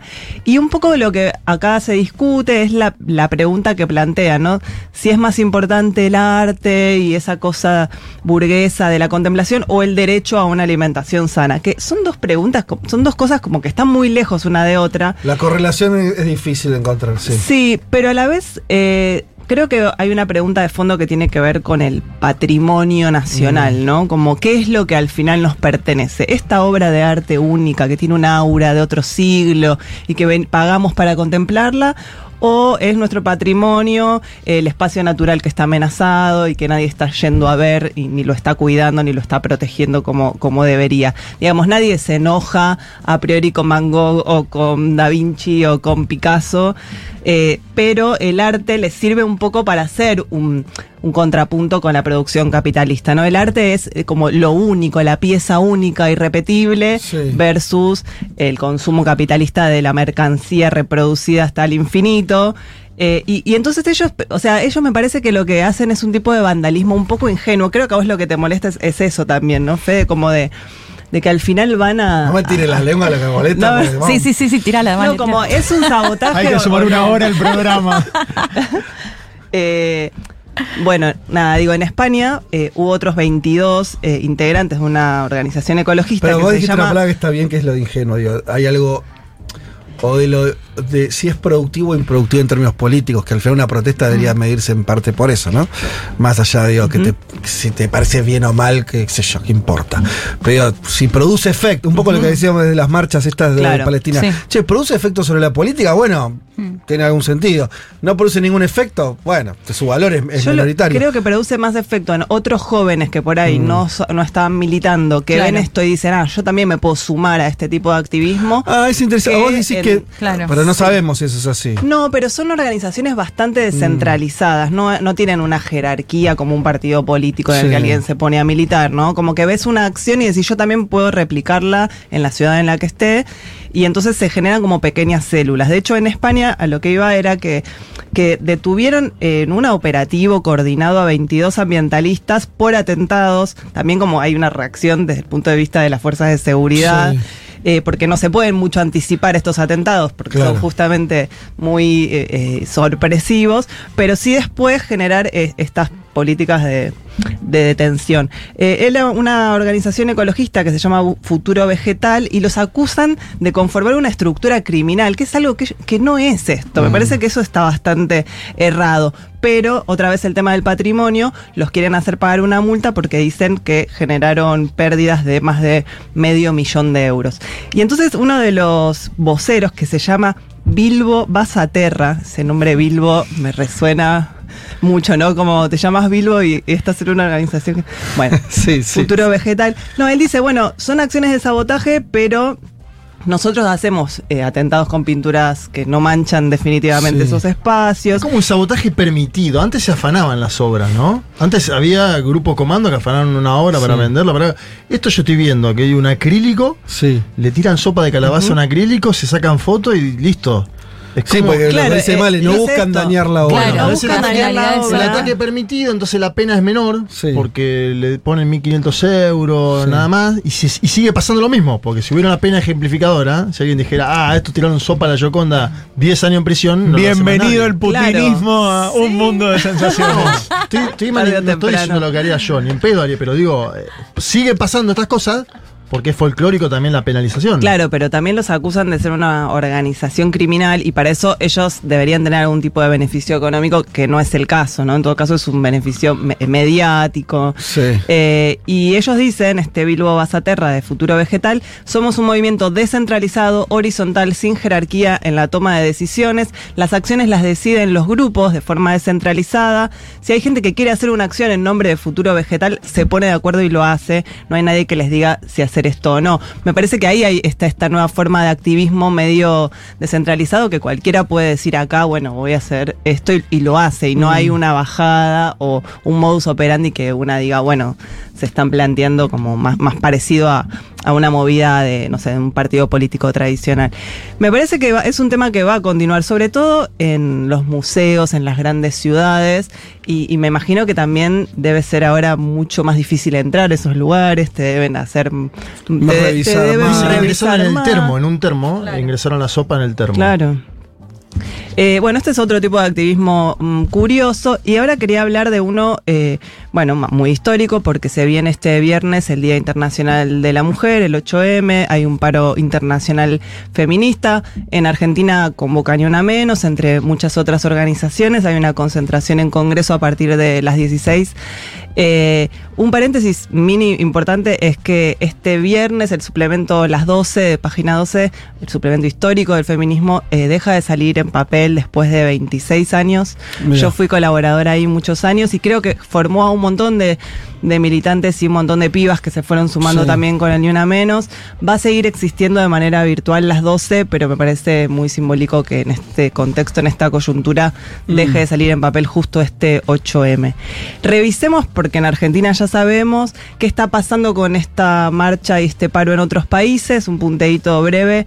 En Chile se está organizando un acto masivo que prepara Antonia Orellana, la ministra de la Mujer, y varias de las integrantes del, del gobierno gobierno de Boric recibieron hace varios días la solicitud de bloquear de sus agendas ese día y hacerse presentes en una movilización popular en la calle. Hay bastante expectativa, un acto masivo que será tres días antes del segundo aniversario del gobierno de, de Boric. Entonces, Mm. un poco la idea es, bueno, poner el foco en todas las acciones concretas que se están haciendo. Eh, lo del aborto en Chile quedó bastante lejos como una promesa de campaña, no se está avanzando eh, ni parlamentariamente ni con proyectos en ese sentido, pero sí con la, agenda de género, con la, igualdad o, por lo menos apuntar a cierta eh, igualdad eh, salarial. Eh, en México está pasando, bueno, esto que comentaba antes Juanma, de dos candidatas mujeres a la presidencia por primera vez. Eh, pero en el marco del 8M se está discutiendo una cosa que partió del activismo y que ahora llegó al Parlamento, que es el Día Nacional sin Nosotras. Esto es algo que, que empezó en 2017 desde un movimiento, un colectivo feminista que se llamaba Brujas del Mar en México, que es básicamente que el, el 9 de marzo, o sea, el día después, nadie, ninguna de las mujeres asista a sus puestos de trabajo, eh, lo que paraliza al menos el 40% de la fuerza laboral de, de todo México, ¿no? que está muy llevada adelante por, por las mujeres. Esta, esto que empezó como un hecho digamos, más, más aislado de, de la O sea, el resistencia 8 sí feminista. trabajan, no trabajan el el 8 van 9. a la, a la marcha y el 9 es el paro. El, ahora el eh, diputados efectivamente le dio marcha para adelante a este proyecto del Día Interna del Día Nacional sin nosotras con 370 votos a favor y falta que pase al Senado, pero es bastante probable que, que esto termine convirtiéndose en un día nacional, digamos, promovido. Como un no, no laborable. No laborable una huelga, por las mujeres. Sino que directamente habría una como, como un feriado que vale para las mujeres. Solo para así. las mujeres, exacto. Como para está Me parece curioso, sí, sí, sí. Va, qué sé yo. Eh, en España, para saltar a, a Europa, va a haber dos manifestaciones diferentes porque va, el feminismo va a marchar separado en varios puntos de España. Por un lado, las feministas que defienden eh, la ley trans, que fue aprobada en febrero del año pasado, y por otro, las feministas abolicionistas de la prostitución, las que están en contra de las autodeterminaciones de género. Hay muchas internas en Sí. España con este tema, sobre todo después de, de la ley trans. Así que hay dos manifestaciones, Bueno. eh, elige tu propio bando. Sí.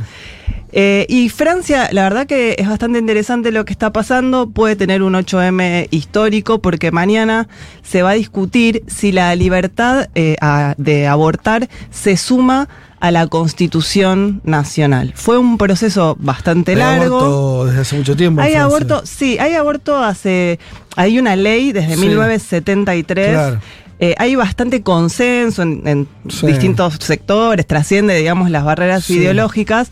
Pero lo que están haciendo es más, es más interesante. Lo quieren poner como derecho en la Constitución justamente para blindarlo de Mm. que después pueda venir un presidente de ultraderecha y pueda dar de baja una ley. Total. Y entonces se, se está haciendo un proceso impulsado por la izquierda y por el oficialismo que va a terminar este lunes en un congreso extraordinario que va a reunir a los diputados y senadores juntos y si se aprueba el texto por tre- las tres quintas partes, ya, se, ya queda fijo el párrafo. Después Macron eh, tiene que convocar, creo que en agosto, al voto final, que es el que, bueno, ya Es como una entra en especie la de, Carta de- de Magna. enmienda constitucional sin tener que hacer Claro. una reforma. Exacto. Como Brasil. Como en Brasil, claro. Ahí, Male, si no recuerdo mal, corregime, esto es una reacción eh, en Francia al fallo de la Corte Suprema de Estados, De Estados Unidos. Unidos, Cuando sale ese fallo rompiendo un derecho Claro, que estaba desde los claro. 70, Exacto. eh, tanto la izquierda como Macron, digo, Se adelantan a que llega se Le Pen. adelantan. Me, me parece muy interesante porque digo, Polonia, eh, bueno, no sé, sí. Eh, La- los húngaros ya están ahí. Sí, sí, sí, sí. Eh, o sea, hay, una, oleada- hay una amenaza eh, a estos derechos adquiridos que, mientras que sean leyes, se pueden derogar. Ya si entran a formar parte del texto constitucional, pasa a ser un poco más difícil. Para terminar, una cosa es que parece, esto lo estuvimos charlando con Juanma, que va a haber una internacional feminista acá en abril. Es un espacio que se creó en el 2023 por distintas líderes mundiales, que tuvo una una primera edición en México eh, el año pasado y que parece que esta vez se va a repetir acá en Buenos Aires. Son todas feministas apasionadas por las relaciones internacionales y de diplomacia, así que me gustaría ver si puedo ir a cubrirlo, eh, si, si eso es acá Bien. en abril. Y porque yo sé que este programa lo escuchan, bueno, investigadores, eh, gente de, eh, del CONICET, de la UBA, eh, se, está, se están recibiendo propuestas para un congreso sobre activismo llamado Reacción y Resistencia, Imaginar Futuros Posibles en las Américas, que va a tener lugar en Bogotá a mediados de junio. Hay un montón de participantes de muchos países de la región, muchas, muchos argentinos, y parten de algunas preguntas para recibir justamente ¿no? trabajos sobre eso y discutirlos, dar esa discusión en el Congreso en Bogotá. Por ejemplo, cómo se están imaginando las formas de resistencia colectiva y las fuerzas progres- pro- progresistas para nuestro futuro, cómo entendemos las tendencias reaccionarias en la región, como la regresión democrática, el auge del populismo autoritario, la desigualdad persistente y la crisis climática, cómo podemos contribuir como académicos o profesionales o activistas eh, a, a- a desafiar esas tendencias regresivas y a construir otros futuros progresistas para la región. Me parece que son todas preguntas muy interesantes y que está bueno que también desde, desde la investigación y desde la academia eh, puedan aportar lo que, lo que tengan para, para decir sobre este tema. Eh, así que bueno, vamos a ver qué nos depara este año en materia de resistencia y Bien. esperemos que también sea un 8M muy, muy masivo en las calles de, de este país. Veremos qué pasa con todo eso. Eh, hacemos un corte, pero muy, muy, muy cortito. Y volvemos con una sorpresa. Pero no como Miley, que dice sorpresa y después fue aburrido y lo mismo de siempre. Esto de verdad.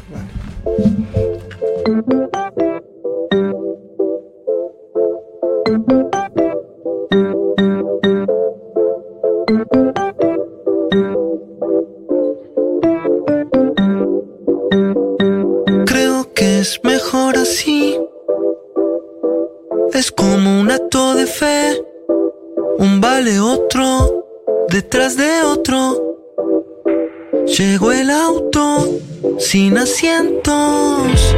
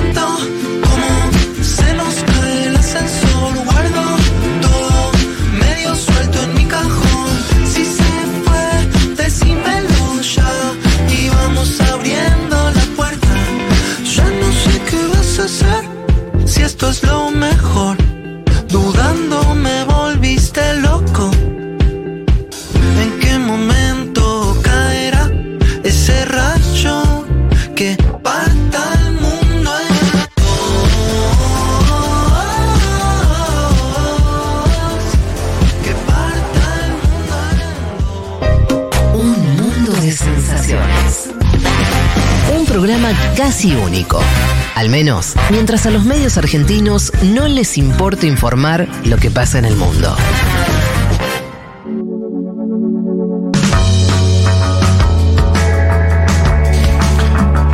Decíamos que íbamos a tener una sorpresa. Eh, ustedes saben que mm, cuando terminamos este programa en diciembre despedimos a, este, Weber, que estuvo la temporada anterior, y también a Juancito Elman, que él dijo, me voy, no, me voy porque me, me voy de este país también, me voy a ampliar mis horizontes.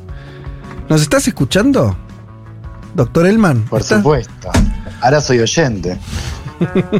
¿Cómo estás, Juan? Te extrañamos un montón. ¿Por ¿Cómo dónde- están, dónde- chicos? Yo, yo también. Acabamos de mucho. recordar, no sé si estás escuchando. No, le- ah, ¿fue fuera del aire esto? Ya no, me No, acuerdo. no, no fue fuera del aire. fue, fue un incendio. Ah, una botonera escuchamos, Juan. Ah, sí, sí, A ver, sí. ¿la tiene tomada la Hola. botonera? Te amo, Elman. Tenés mayoría de escaños en el Parlamento de mi corazón. Recordamos ese mensaje y también recordamos tu última participación que estaba bajo los efectos de, de los brownies. Uy, boludo, ¿te acordás de eso? Qué locura. Literal. ¿Cómo estás? Hola. Juan, bueno, acá estamos todos. eh, ¿Dónde estás? Estoy en Ciudad de México. Bueno, Eh, ¿Y dónde estuviste? Estuve, ¿qué haces, Male? Hola. Estuve en El Salvador, estuve en Estados Unidos, en la cumbre de CIPAC, en la cumbre que compartieron Milei, Bukele y Trump, ahí en Washington, Sí. eh, y estuve un, poquito viajando por el interior de acá apenas, un poco por el sur. bueno, así que te moviste un montón eh, en, el, en estos dos meses.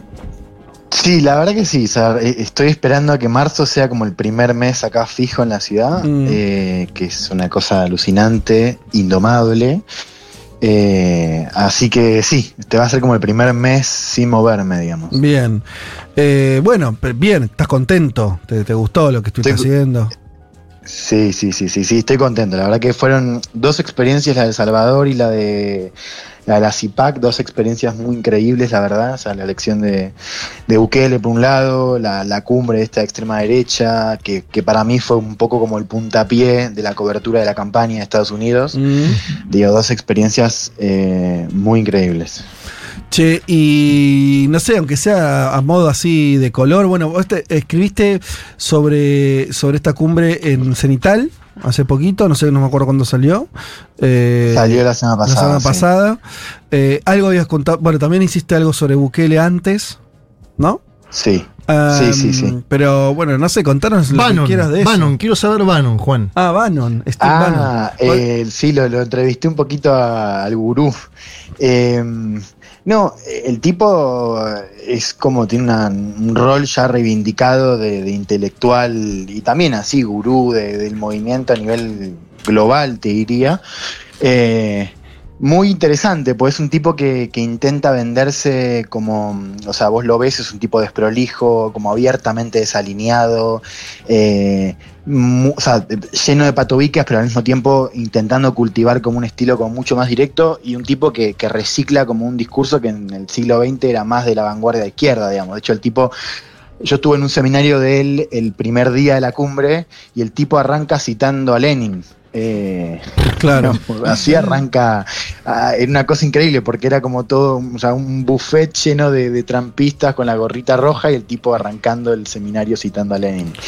Eh, muy sintomático, me parece, un poco de, de- de qué está pasando hoy con, con el movimiento, que como yo digo ahí en la, en la crónica y un poco Bannon hizo hincapié de- con esto en, en toda la cumbre, un movimiento que se prepara para una lucha en noviembre, ¿no? O sea, Mm. eh, que cree que Trump puede ganar, pero que al mismo tiempo tiene como muy cerca esta idea de que va a haber un fraude, con lo cual, nada, se, se avecina la idea de, de una lucha en torno a noviembre.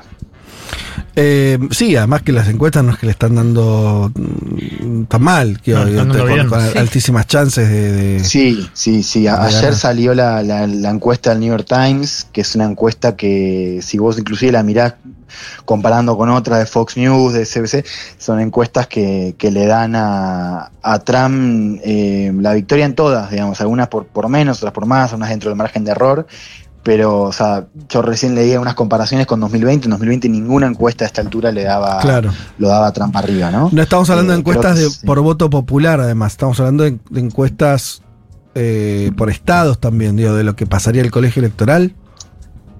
Estas son a nivel nacional, pero lo interesante es que si vos lo desglosás, empezás a ver que Biden tiene muchos problemas en algunos grupos demográficos clave, ¿no? O sea, vos lo que ves es a Trump penetrando en voto latino, penetrando en Sí. voto afroamericano. Eh, tuviste la elección de Michigan hace dos semanas de un- con una buena comunidad musulmana donde tenés un voto protesta muy alto. O sea, tenés demasiados problemas para un tipo que además tiene muchos problemas con su perfil, o sea, su perfil de edad, digamos, ¿no? Es un tipo que no, que no, no, nos parece estar apto para una campaña como la que se viene. Sí. Y sobre eso te encontraste ahí, lo que, bueno, igual estuviste con los con, con los republicanos o con los, los, este, la, la, la alt-right y todo eso, pero, pero alguna, algún ruido en los demócratas decir, che, bueno, estamos yendo con este Es- y está, está- Sí. Yo, yo paré en, en la casa de un funcionario del Departamento de Estado. Ah, Después, ah, bueno. privado les voy a- no, no, pero de, de pedo. Después les cuento, mí fue increíble. Así empiezan, así empiezan desayunaba- espías. No, Es el comienzo O de un así libro. empieza el Yo de parlamento pedo, lleno de ¿eh? amor también. Igual me Claro, gusta. no sé, eh. yo boludo tengo esta costumbre de decir cosas al aire que no tengo que decir, pero bueno. Yo sería- Era, era increíble porque era una casa súper progre, pero progre, parecía una ¿Ah, sí? Steven Book la casa, ¿no? O sea, una cosa todo diversidad, todo. sí. Eh, y a la mañana desayunaba con ellos y después me iba a la cumbre, digamos, lo que era Claro. como, como dos Comía al países otro en mundo. Qué hermoso. Claro. Y, ¿Y qué te no, decían no, ellos? o sea, esto, Claro. Esto que decís de, de- Sí. del rumor de, de Sí. Biden aparece, aparece todo el tiempo. De hecho, en la cumbre también era como un tema. El stand-up que hace Trump, que chicos no, no saben lo Verlo ahí, que fue. O sea, Muy bueno. fue, fue muy divertido. O sea, fue una hora y veinte. Para- ver, por supuesto, intercalado. Para, para, sí. Juan, porque esto, esto es súper interesante y, y la verdad que yo no conozco tanta gente que haya estado como vos de verlo a Trump, porque nosotros, Trump, uno ya tiene una relación personal con Trump, pues son muchos años de verlo En un mundo digital. Para ver, es la tele, son las redes, lo, lo conocés, lo escuchaste, lo, lo- casi que lo oliste, pero Mejor no. tuitero de la historia. Pero no. Lejos. Sí, de hecho confesamos que lo extrañamos un poco. Bueno, pero verlo ahí, eh, en vivo, en, eh, mm, como quien lo ve en un recital o un stand como dijiste vos, ¿te cambió algo? ¿Lo sentiste el, el carisma? No sé, ¿algo te pasó? Sí, no, no, no. Esa, porque es que es tu- toda una perfo, porque el tipo, o sea, vos tenés una hora y media de previa, que son todas canciones como de blues y como Ah. metálica. Entonces vos ya eh, te, te cebás y la gente empieza, la gente se empieza a mover, hay como, como toda una cosa de los disfraces con las, las perfos, los bailes, los, los cánticos. Entonces ya cuando el tipo entra, ya la, la gente está súper excitada. Eh, mucha gente además. Y el tipo lo que hizo en, ese discurso, eh, que insisto, duró una hora y cuarto, o sea, mucho más de lo planeado, eh, hizo un stand-up, o sea, intercala como, sí, un, un diagnóstico muy sombrío del país y demás, pero después el tipo lo que hizo fue, justamente para diferenciarse de Biden, Mm. como que el tipo decía, de hecho, decía como, "Mir- miren, yo puedo contar, o sea, puedo contar una historia y no, y no me desvío. O sea, el tipo lo que hace fue como, Ay, Dios. como fue, La vara fue bajísima. increíble, fue, diseñó como un discurso, como Sí. el tipo estaba dando algo y decía, y como que se metía en una anécdota y nunca perdía el hilo Ah. y justamente lo decía para cancherear. Claro. Pero entonces empezaba a narrar, o sea, narró, hay una escena que narra, que se, que mm, quiere contar cómo, los, cómo él hizo que los militares eh, vencieran a ISIS en el menor tiempo de lo planeado por Washington, como para decir que él va a hacer que los militares resuelvan la crisis migratoria en la frontera. Mm. Y el tipo empieza a contar de un viaje que tiene a Irak en un avión militar todo apagado y el tipo cuenta cómo le empezaba a doler la cabeza y cómo se sentía mal, pero que al mismo tiempo no quería quedar como un cagón, entonces como que tenía miedo de como de decirle al general que estaba como un poco asustado. Mm. Esa, es un tipo que se ríe de sí mismo, Sí. eso me parece que es un punto importante. Y, y cuenta, o sea, son como 15 minutos del chabón contando la escena y la gente gritaba de la Claro, risa. claro, claro. Eh, y, y me pasó algo muy que no lo conté en ningún lado, lo, lo, se los cuento a ustedes. A ver. Esto es fácil, la sala era muy grande, muy Sí. grande y no se llenó ningún día. De hecho, cuando, cuando, cuando tocó mi ley, digamos, Sí. estaba a mitad de capacidad, pues se vació. Sí. Y mm, nada, el, cuando el día de Trump, yo entré tres horas antes y estaba casi todo lleno. Entonces empiezo a buscar, digo, la puta madre, porque estaban todos los, o sea, había varios- asientos vacíos, pero que ya estaban reservados. Sí. No encuentro, no encuentro, no encuentro. Y justo veo uno libre, paso, una mujer como que me habla español. eh, yo digo como, ah, ok, hablas español. Y le veo el cartel y era María Fernanda Cabal, que es la senadora uribista. Claro, colombiana. De extrema derecha, que es como la, la que quiere ser la Milei de Colombia. ¿eh? Sí. Entonces como que vi todo el discurso al lado de ella Ah, y tremendo. nada, veía cómo, cómo reaccionaba también. Sí. Y claro, como que reaccionaba diciendo, este tipo es un genio. Claro. Bueno, que Eh, también nada, pasó eso eso, es verdad, eh, sí. esto que te pasó con la colombiana, lo de Milei. eh, mm, o sea, por ahí estamos también viendo cómo Trump penetró en, dirigentes, en los dirigentes políticos latinoamericanos, ¿no? De una manera como Claro. que tiene fans eh, en todos lados. Gente que ahora tiene posiciones políticas importantes. Por ahí hace un par de años no, no era tan evidente esto. No, sí, lo- y eh, por un lado eso y después, bueno, eh, Milei, ¿no? O sea, Milei Trump, que, que ahí es como un capítulo aparte, o sea, muy, muy zarpado. Porque vos decís, hay una conexión latinoamericana desde ya, eh, no es nueva, Mm. pero yo lo que, lo que, o sea, las cosas que dice Trump de Milei no las escuché de Trump con ningún líder latinoamericano, ni siquiera con Ah. Bolsonaro, digamos. ¿no? Ayer dijo que lo amaba, ¿no? Ayer. Claro, eso me hizo acordar a Kim Sí. Jong-un, ¿no? Creo que ese había sido como el momento en el que se había referido con tanto amor, o que se tenga amor. Claro, claro, una estatura, y yo te digo que esto lo vi también en la cumbre, o sea, como una gravitación de Milei en ese espacio, lo cual vuelve a esto que, que me imagino que, que estarán comentando y, y recorrerá un poco el año, que es lo importante que van a ser las elecciones en Estados Sí, Unidos, ¿no? para el Argentina. mundo, para Estados Unidos y para Argentina, claro, exactamente. ¿Por qué le fue mal a Milley en, la, en el speech que hizo?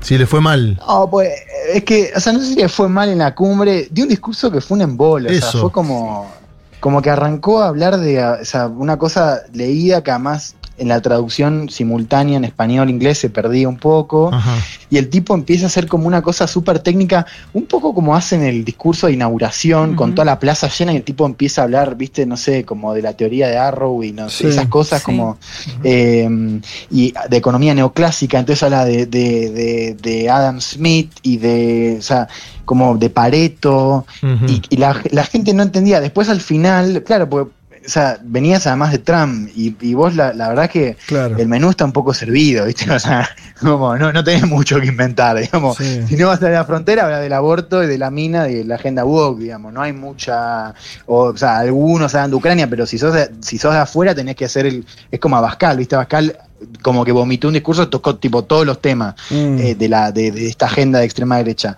Y al final Milei ha- habla un poco del aborto, habla de, de- de los peligros del socialismo, un poco en, el- en el- en la clave de, Davos, eh, del discurso de Davos, y ahí, y ahí levanta un poco y nada, o sea, la verdad que la gente igual tampoco estaba escuchándolo mucho, o sea, fue un discurso bastante aburrido, demasiado técnico, Claro. creo que no, no leyó bien la audiencia. Pero hay una, una decís ahí, un link fuertísimo con Trump.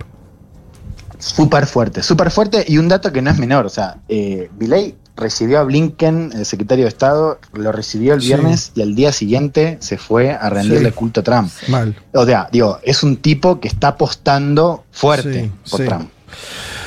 Eh, Juancito, vamos a, así, de una manera, por lo menos, por ahora, al menos medio informal, pero vamos a llamarte. Te vamos a estar Sí, llamando. eso, yo, yo estoy para lo que quieran, eh, bueno, eso, y los, los sigo también como, como oyente. Qué lindo que verla ahí a Leti con Sí, Male, ¿puedo- que puedo comentar también algo? se suma...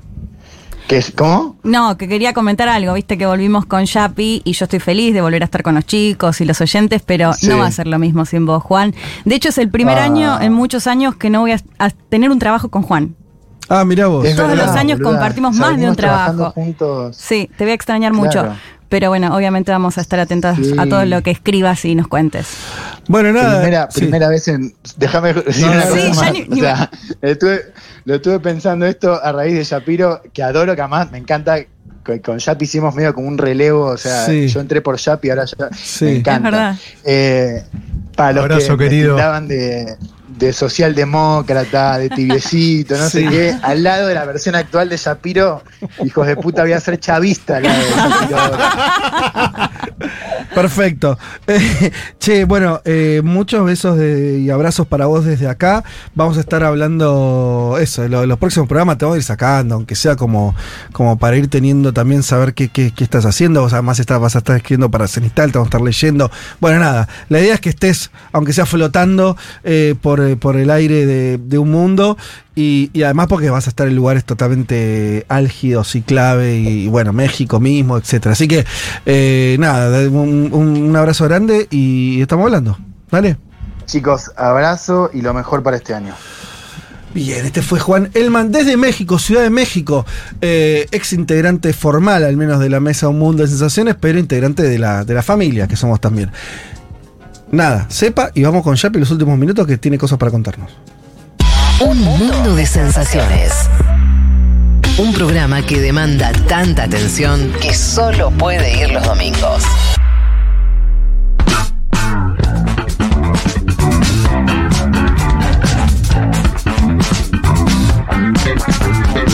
Vamos los últimos minutos del programa a hablar con Shapiro sobre.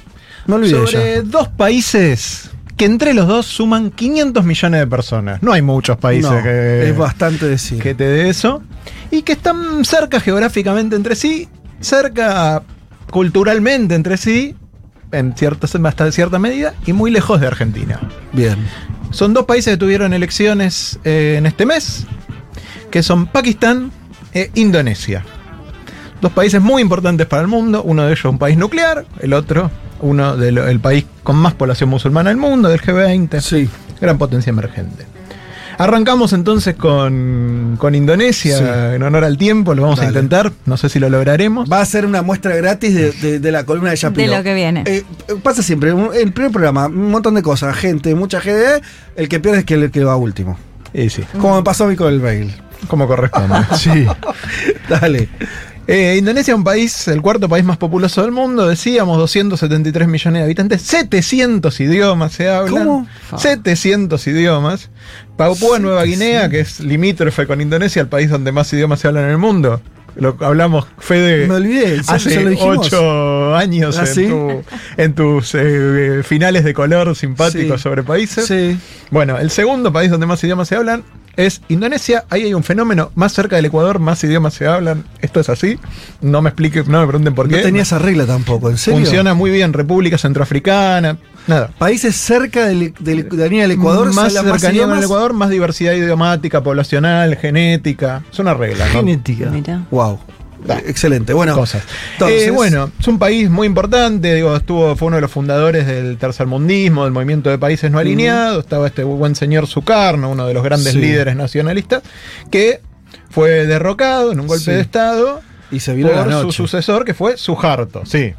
Y se vino la noche, lo vos decís, del 67 hasta el 98, 31 años, movimiento salvaje, dos espacios que fueron, pueden, dos momentos que pueden ser catalogados de genocidio, uno interno, este, contra la izquierda, los, los comunistas. Que eran fuertes los comunistas en Indonesia. Exactamente, y otro en este Timor del Este, uno de los países más jóvenes del mundo, que también un movimiento con la excusa del anticomunismo Sí. eh, muy muy fuerte, muy dañino. Esta dictadura se termina en el 98 por la crisis asiática. Mm. Eh, represión, termina Suharto renunciando. De todas maneras, muere 10 años después en Indonesia, impune, eh, después de una cifra de muertos que se calcula arriba de un millón de personas. Sí, sí, claro. Muy tranquilamente. Eh, bueno, queda un sistema que estaba muy moldeado por él y que en 2014, por primera vez, accede el- muy claramente digo, al, al poder uno de los eh, partidos que habían sido opositores a, a, A Suharto, Suharto. que es el de Joko Widodo, actual presidente de Indonesia. Eh, Widodo aparecía como un tipo del cambio que no venía de la élite política militar anterior, el primero que no, no venía de, de ese sector. Un presidente, fue un presidente interesante en el sentido de que tuvo algunas medidas, por ejemplo, con los recursos naturales, con previsiones de exportación para añadir valor agregado a sus productos, quitó las este, exportaciones de níquel, sobre. Bueno, presidente con algunas medidas interesantes y con un impulso, por lo menos que esperaban todos, eh, reformista. ¿Qué Eh, pasó? Bueno, en el medio, junto con el reformismo, lo que tuvo como un presidente razonablemente exitoso, no tan exitoso como las metas que se había puesto, pero razonablemente exitoso, es que quedó imbrincado en la estructura de- del Estado, de la cual se apoderó en gran medida también. Digo, penetró fuertemente en la estructura del Estado, al punto tal que eh, metió a su hermano en, en la Corte Suprema, eh, pasó un acuerdo, un modus vivendi con el, con el viejo régimen este, bastante armónico, y pasaron cosas como, por ejemplo, que eh, a uno de los generales de Suharto, que fue su rival en las dos elecciones de 2014 y 2019, para Bowo Subianto, voy a pedir Solo perdón por con la- los nombres de ese Para país, Bowo sí. Subianto, Es difícil. lo enfrentó Sí. a Jokowi dos veces. Sí. Las dos veces dijo que había habido fraude, no aceptó la derrota. La última vez hubo eh, manifestaciones que terminaron con ocho muertos. Digo, Cosa complicada, ¿no? Y esta cosa de las derechas de no aceptar sus Sí. derrotas. Bueno, después de unos meses dijo, bueno, sí, en realidad perdí. Perdón por el lío este que armé, los modos. Ah, bueno. Mala suerte. ¿Y qué pasó? ¿Qué pasó? Lo nombraron ministro de defensa. Ah. Bueno.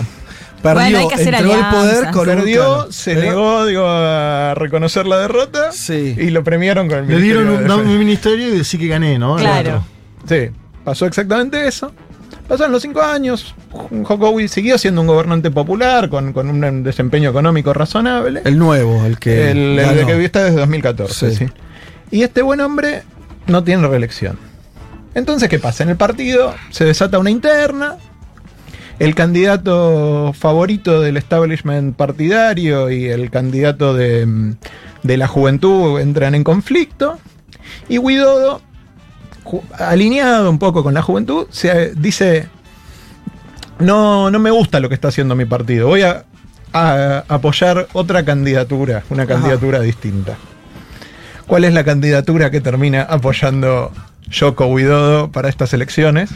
La de Prabowo Subianto, ex general sujartista, que estuvo Ajá. casado con la hija de Suharto, que O sea, eh, es como una vuelta al viejo régimen. Sí. como presidente y Gibran Rakabumin Raka, que es su hijo, como vicepresidente. Ajá. Que no cumplía los requisitos de edad para ser candidato, nació en el 87, no te, ni a la Sí. edad correcta, pero como ya era alcalde, le hacen una excepción este, constitucional en el tribunal que integra a su hermano y lo dejan presentarse. Entonces, en vez de apoyar a su partido, apoya esta candidatura de su ex rival, ministro de Defensa, Y con su hijo. su Su hijo, como vicepresidente. vicepresidente. Bueno, nada, lo que pasa cuando tenés un movimiento exitoso y tenés eh, a tu hijo de candidato y tenés a alguien que tiene una muy buena conexión con las Fuerzas Armadas en un país como Indonesia, este es el eh, tipo que se impuso en las elecciones. Faltan los resultados oficiales, puede contar un país con 200 millones Claro, de... sí. Busquen Yakarta en el mapa, la islita en la que está locura. Yakarta, pónganla sobre la provincia de Buenos Aires para Sí, pensar sí. el territorio. Bueno, ahí viven 150 millones de personas. Sí, sí. Bueno, este, este señor Subianto viene del Copasús, que es una mezcla, para ponerlo de un término indígena, entre la DINA chilena y los marines, digo, una fuerza especial Sí. que se dedicaba a la Represiva. represión, que digo, que tiene casos probados de tortura. Bueno, hoy es el presidente de eh, democrático, sucesor del tipo que era la, la esperanza del cambio. Y su vicepresidente, que veremos después cómo va a ser esa relación, me parece una gran incógnita, porque ni, eh, ni Subianto ha sido un prolífico demócrata ni antes ni después de dejar las fuerzas, eh, ni Guidodo parece ser un tipo que quiere alejarse del poder, digo, más bien lo contrario, va a ser el, el vicepresidente de Indonesia. Entonces me parece que en medio de un país que está muy en el centro de los debates por los recursos naturales, por la industrialización, por su rol como un país que es este proveedor de, y por el, el- el tironeo entre China y los Mm. Estados Unidos. ¿Qué va a pasar con eh, la convivencia interna y la gobernabilidad y las presiones eventualmente externas e internas en Indonesia? Otro Tenemos- caso de, de, entre comillas, democracias que cuando abrís la caja decís. eh, tenés el nombre, sí, hay elecciones y todo después es más. Es medio Sí, complicado. Pero ¿no? la gente Se impuso, dijo aparte, ¿viste? va a votar con. Digo, va a votar. La gente tiene mucha ansia de participación. Me parece muy interesante Mirá. eso, ¿no? Digo, que son las dos cosas. Se vota mucho y tal. Bueno, Eh, ca- eh, 15 y 2 minutos. Tenés eh, pe- Uf. Pakistán, tirame un. la de Pakistán nada, es una algo. historión, pero bueno, vamos a hacerlo breve. ¿Ustedes se imaginan? Pakistán es una. la- el caso es una mezcla de Maradona y no sé. Lula, digo. Ajá. Porque. eh, lo- de que quería hablar era de quiero votar sin saber quién es. Sí, no, no, políticamente no es tan copado, pero, pero no importa. Digo, Sí. imagínate, digo, ¿vieron los videos de la gente de Bengala en Bangladesh y en Bengala Occidental sí, hinchando por la selección argentina? bueno, en el resto de India y Pakistán no se mira fútbol. No. Se mira cricket. Sí. Es el, deporte, la pasión, digo, cuando se para todo es cuando India juega contra Pakistán en cricket. Bueno, Sí. encima lo juegan muy pocos países, así Sí, que rarísimo. se pica los, los británicos. Bueno, Pakistán ganó un solo mundial de cricket. Ah. Y el capitán de Pakistán. Y el la resto única- India en general. Eh, gana la India, ganan los países del Caribe que juegan todos juntos, Ah, gana el Reino loco. Unido, gana Australia. Ok. Es toda cosa del ex imperio británico. Sí, sí, Claro, sí. Commonwealth. Commonwealth, sí. Bueno, resulta que ganó un solo mundial. Ese mundial, el capitán era un señor Imran Khan, un tipo muy poco ortodoxo para la sociedad pakistaní, fue y se casó con una judía en Londres, muy fachero, muy exitoso, que tenía todo. Y en vez de quedarse en Londres, Sí, estar la- tranquilo. tranquilo, Se lanzó a la política. decidió armar su partido y tratar de ganar las elecciones. De un país que es un quilombo. Un país que es un quilombo, que tiene la peor economía, la única economía del sur de Asia que no crece, la de Pakistán, bueno, después en Afganistán, pero digo, Sí. los, norm- los que no tienen una guerra interna. La única economía que no crece, siempre con el FMI, los militares que intervienen cada vez que algo les disgusta. Armas nucleares, además. Armas nucleares, y el tipo fue a armar un partido con una plataforma bastante piola Ah, en su momento. Sí. Y bueno, a perder. Y a que lo jodieran, había dos partidos Sí. y los milicos. Sí. Y él siempre perdía, denunciaba que lo estaban cagando, lo cual era cierto. Sí. Hasta que un día se cansó y dijo, bueno, voy a hacer lo que hacen todos. Arregla con los militares, Sí. gana las elecciones Ajá. y llega primer ministro. Este tipo que había sido Sí. uno de los mejores jugadores de cricket de la historia, el capitán, el campeón. De pronto, ¿Cuándo pasa todo eso? ¿Cuándo llega a primer ministro? Más o en el menos. 2018. Ah, está bien. En el no sé. 2018. Sí. Bien. Y cuando es primer ministro, Sí. en lo económico, en lo social, no, no es un gran primer ministro en términos, Mm. digo, de la gestión económica, tiene sus problemas, tiene también la pandemia. No da vuelta al país. No da vuelta al país. Tenía algunas cosas muy piolas en el trato a las minorías y eso que, que termina cediendo casi siempre. Pakistán, recordemos, es una república islámica, Sí. no, no es una república laica. Termina cediendo, pero digo, tenía algunos esbozos de cosas interesantes y algunos esbozos también de cierta cuestión distributiva, de ir a buscar a los pobres y cierto discurso también este, antiimperialista. Entonces, sí, logra ser por lo menos discursivamente popular Sí. y distinto. Y después hace otra cosa que a nadie jamás se le había ocurrido hacer en Pakistán, porque no termina bien, que es tratar de nombrar jefes en los distintos servicios de las Fuerzas Armadas. Ajá. Se y una cosa lo- es una cosa es tener una apelación este, populista, un liderazgo propio que ya a los milicos no les gusta, y otra es meterte con ellos. Bueno, ¿qué pasó? Primero, el- la primera moción de censura en toda la historia de Pakistán. Y después lo sacan y le inventan causas. Eso pasa muy seguido en Pakistán. De hecho, el antecesor de, de Khan se va exiliado, a- acusado de algunos delitos. Eh, Este, le hacen lo mismo a Khan. Viene uno que es el hermano de su antecesor, o sea, todo eso, eso es dinámico. Sí. Pero al tipo le hacen algo inédito, que es este sacarlo por moción de censura. Y además de sacarlo por moción de censura, él responde movilizando en vez de sometiéndose a esto. Entonces hay un nivel de movilización Gente en popular bastante inédito. Digo, antes la gente en Pakistán solo se Eso está movilizaba. en pasando guerras. ahora. Estuvo pasando los, este, los últimos años, diría. Entonces, ¿qué pasa? Tuvo intento de asesinato contra Khan, le pegan unos balazos. Ah, No alcanza, sí. no se muere. No muere. Sigue protestando. Sí. Así que lo meten en cana. Sí. Y obviamente cuando se llaman las elecciones, de acuerdo a esta fachada de Sí, lo que vos decís de la sí. democracia, prohíben el partido Claro, de Khan. Se esperaba, sí. Te dicen, bueno, los candidatos de Khan que se quieran presentar van a tener que ser independientes. Un país que tiene bastante analfabetismo, bastante gente iletrada, no pueden poner el logo del palo de, del palo de cricket, que es el logo del Ah, partido. Muy bueno el logo del palo de cricket. Bien. Bueno, eh, ¿y, ¿Y? qué pasa? Lo que se suponía que iba a pasar, iba a ganar el partido conservador tradicional, junto con, iba a enfrentar a la centroizquierda, entre muchas comillas, tradicional de, Sí. de Pakistán, y no, el que sacó más votos es Khan. Y hay muchos. Y Que se puede presentar. No, él no, es su Ah. partido. Esto es un sistema como el británico. Vos elegís tu parlamentario Ah, de tu bien, región. bien, bien. Perdón, sí, esto sí, del- sí, sí. la velocidad. Bueno, pero gana el que saca más diputados de Sí, todo, gana. no la mayoría, pero el que saca más diputados, El es el partido de, eh, de Khan. No llega la mayoría para poner el ministro, pero es el partido que normalmente formaría Bien, gobierno. claro. Inédito. Y hay muchos testimonios bastante bien documentados de que además le hicieron fraude y aún así Ganó. fue el que El sacó más más votos. Entonces, lo que hacen los tipos es protestar. Bueno, Sí. ni cabida, se ha formado un nuevo gobierno de coalición entre la centro derecha y la centro izquierda tradicional, con el apoyo de los militares, se repartieron todos los cargos, ignorando, pero de pronto en Pakistán, algo que no pasó nunca, hay un líder, La gente un movilizada. y la gente que vota lo que los militares le dicen expresamente que no tiene que votar, Mm. lo que el aparato del Estado le dice que no tiene que votar, y digo, por ahora el final de eso está abierto, el cariz que va a tener eso está abierto, y a su vez Pakistán es un país demasiado importante para que Mm. nadie lo deje de lado, digo, porque tiene armas nucleares, por Afganistán, por Frontera digo, con India. frontera y cuatro guerras con India, alianza histórica con China.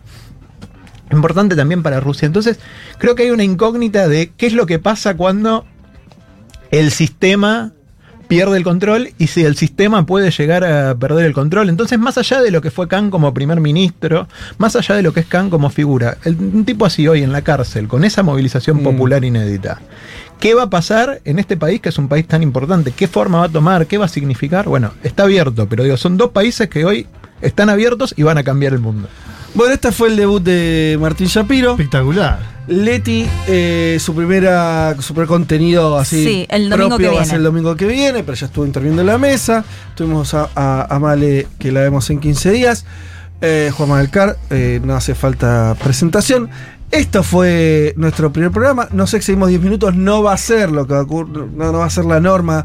Tranqui, Miley. ¿No? Tranqui, Juan, del lado de los controles ahí diciendo choco. no te crees Basta. No, sí, No, no, venimos bien. No, no, los las tres horas Ordenados. organizadas eh, no- nos servían. eh, 2023 estuvo muy ordenado en ese sentido. Sí, sí, claro. Eh, pero bueno, hay primer programa, además teníamos muchos mensajes, etcétera, etcétera. Dicho todo esto, como siempre decimos, pasen lo que quede, lo que les queda el domingo, que todavía son, son unas cuantas horas, eh, en familia, disfrutando los que puedan, como puedan. Eh, desde acá les mandamos un saludo enorme, estamos muy contentos de volver a estar con ustedes también, de estar en contacto, de estar haciendo este programa que disfrutamos muchísimo. Eh, hasta el domingo que viene, entonces, si nos despedimos de esta manera, ¿no? ¡Se fue! Sí. Yo sé que están escuchando, estos pelotudos están escuchando. Eh, señoras y señores, eh, muchas tardes y buenas gracias. Hubo que pincharlo, los chicos no, no. A mí me puso mal. Que fue- No, igual hasta el Parlamento y Corazón, hasta que no te manden mensajes así, no paramos. No paramos. Eh, es que todos los vínculos, cuando uno los deja durante dos meses, por- como fue este caso, un tiempo. La hay que- gosteamos, gosteamos mal. Sí, por eso hay que volver. Pero igual que- te pusiste que te colorado gracias. cuando te dijo que te amaban, ¿eh? No, Que perfecto. te amo, que- gracias por volver, sos un faro, etcétera. Etcétera, genial. Este, mm, los vínculos hay que trabajarlos, Sí, ¿o no? sí, totalmente. Entonces, eso estamos haciendo con, con nuestros oyentes. Eh, ya vendrán los momentos donde les, les pedimos que nos manden de vuelta las fotos, que nos digan desde qué ciudad nos están escuchando. Van a aparecer esos oyentes que están, ya, ya vi, En apare- Praga. en distintos lugares del planeta. Sí. Eh, pero por ahora entonces decirles solamente que el domingo que viene nos encontramos, como siempre, a las 12 del mediodía vamos a estar acá para hacer el segundo programa ya de esta octava temporada. Los queremos mucho, los esperamos, que tengan una buena semana. Chau.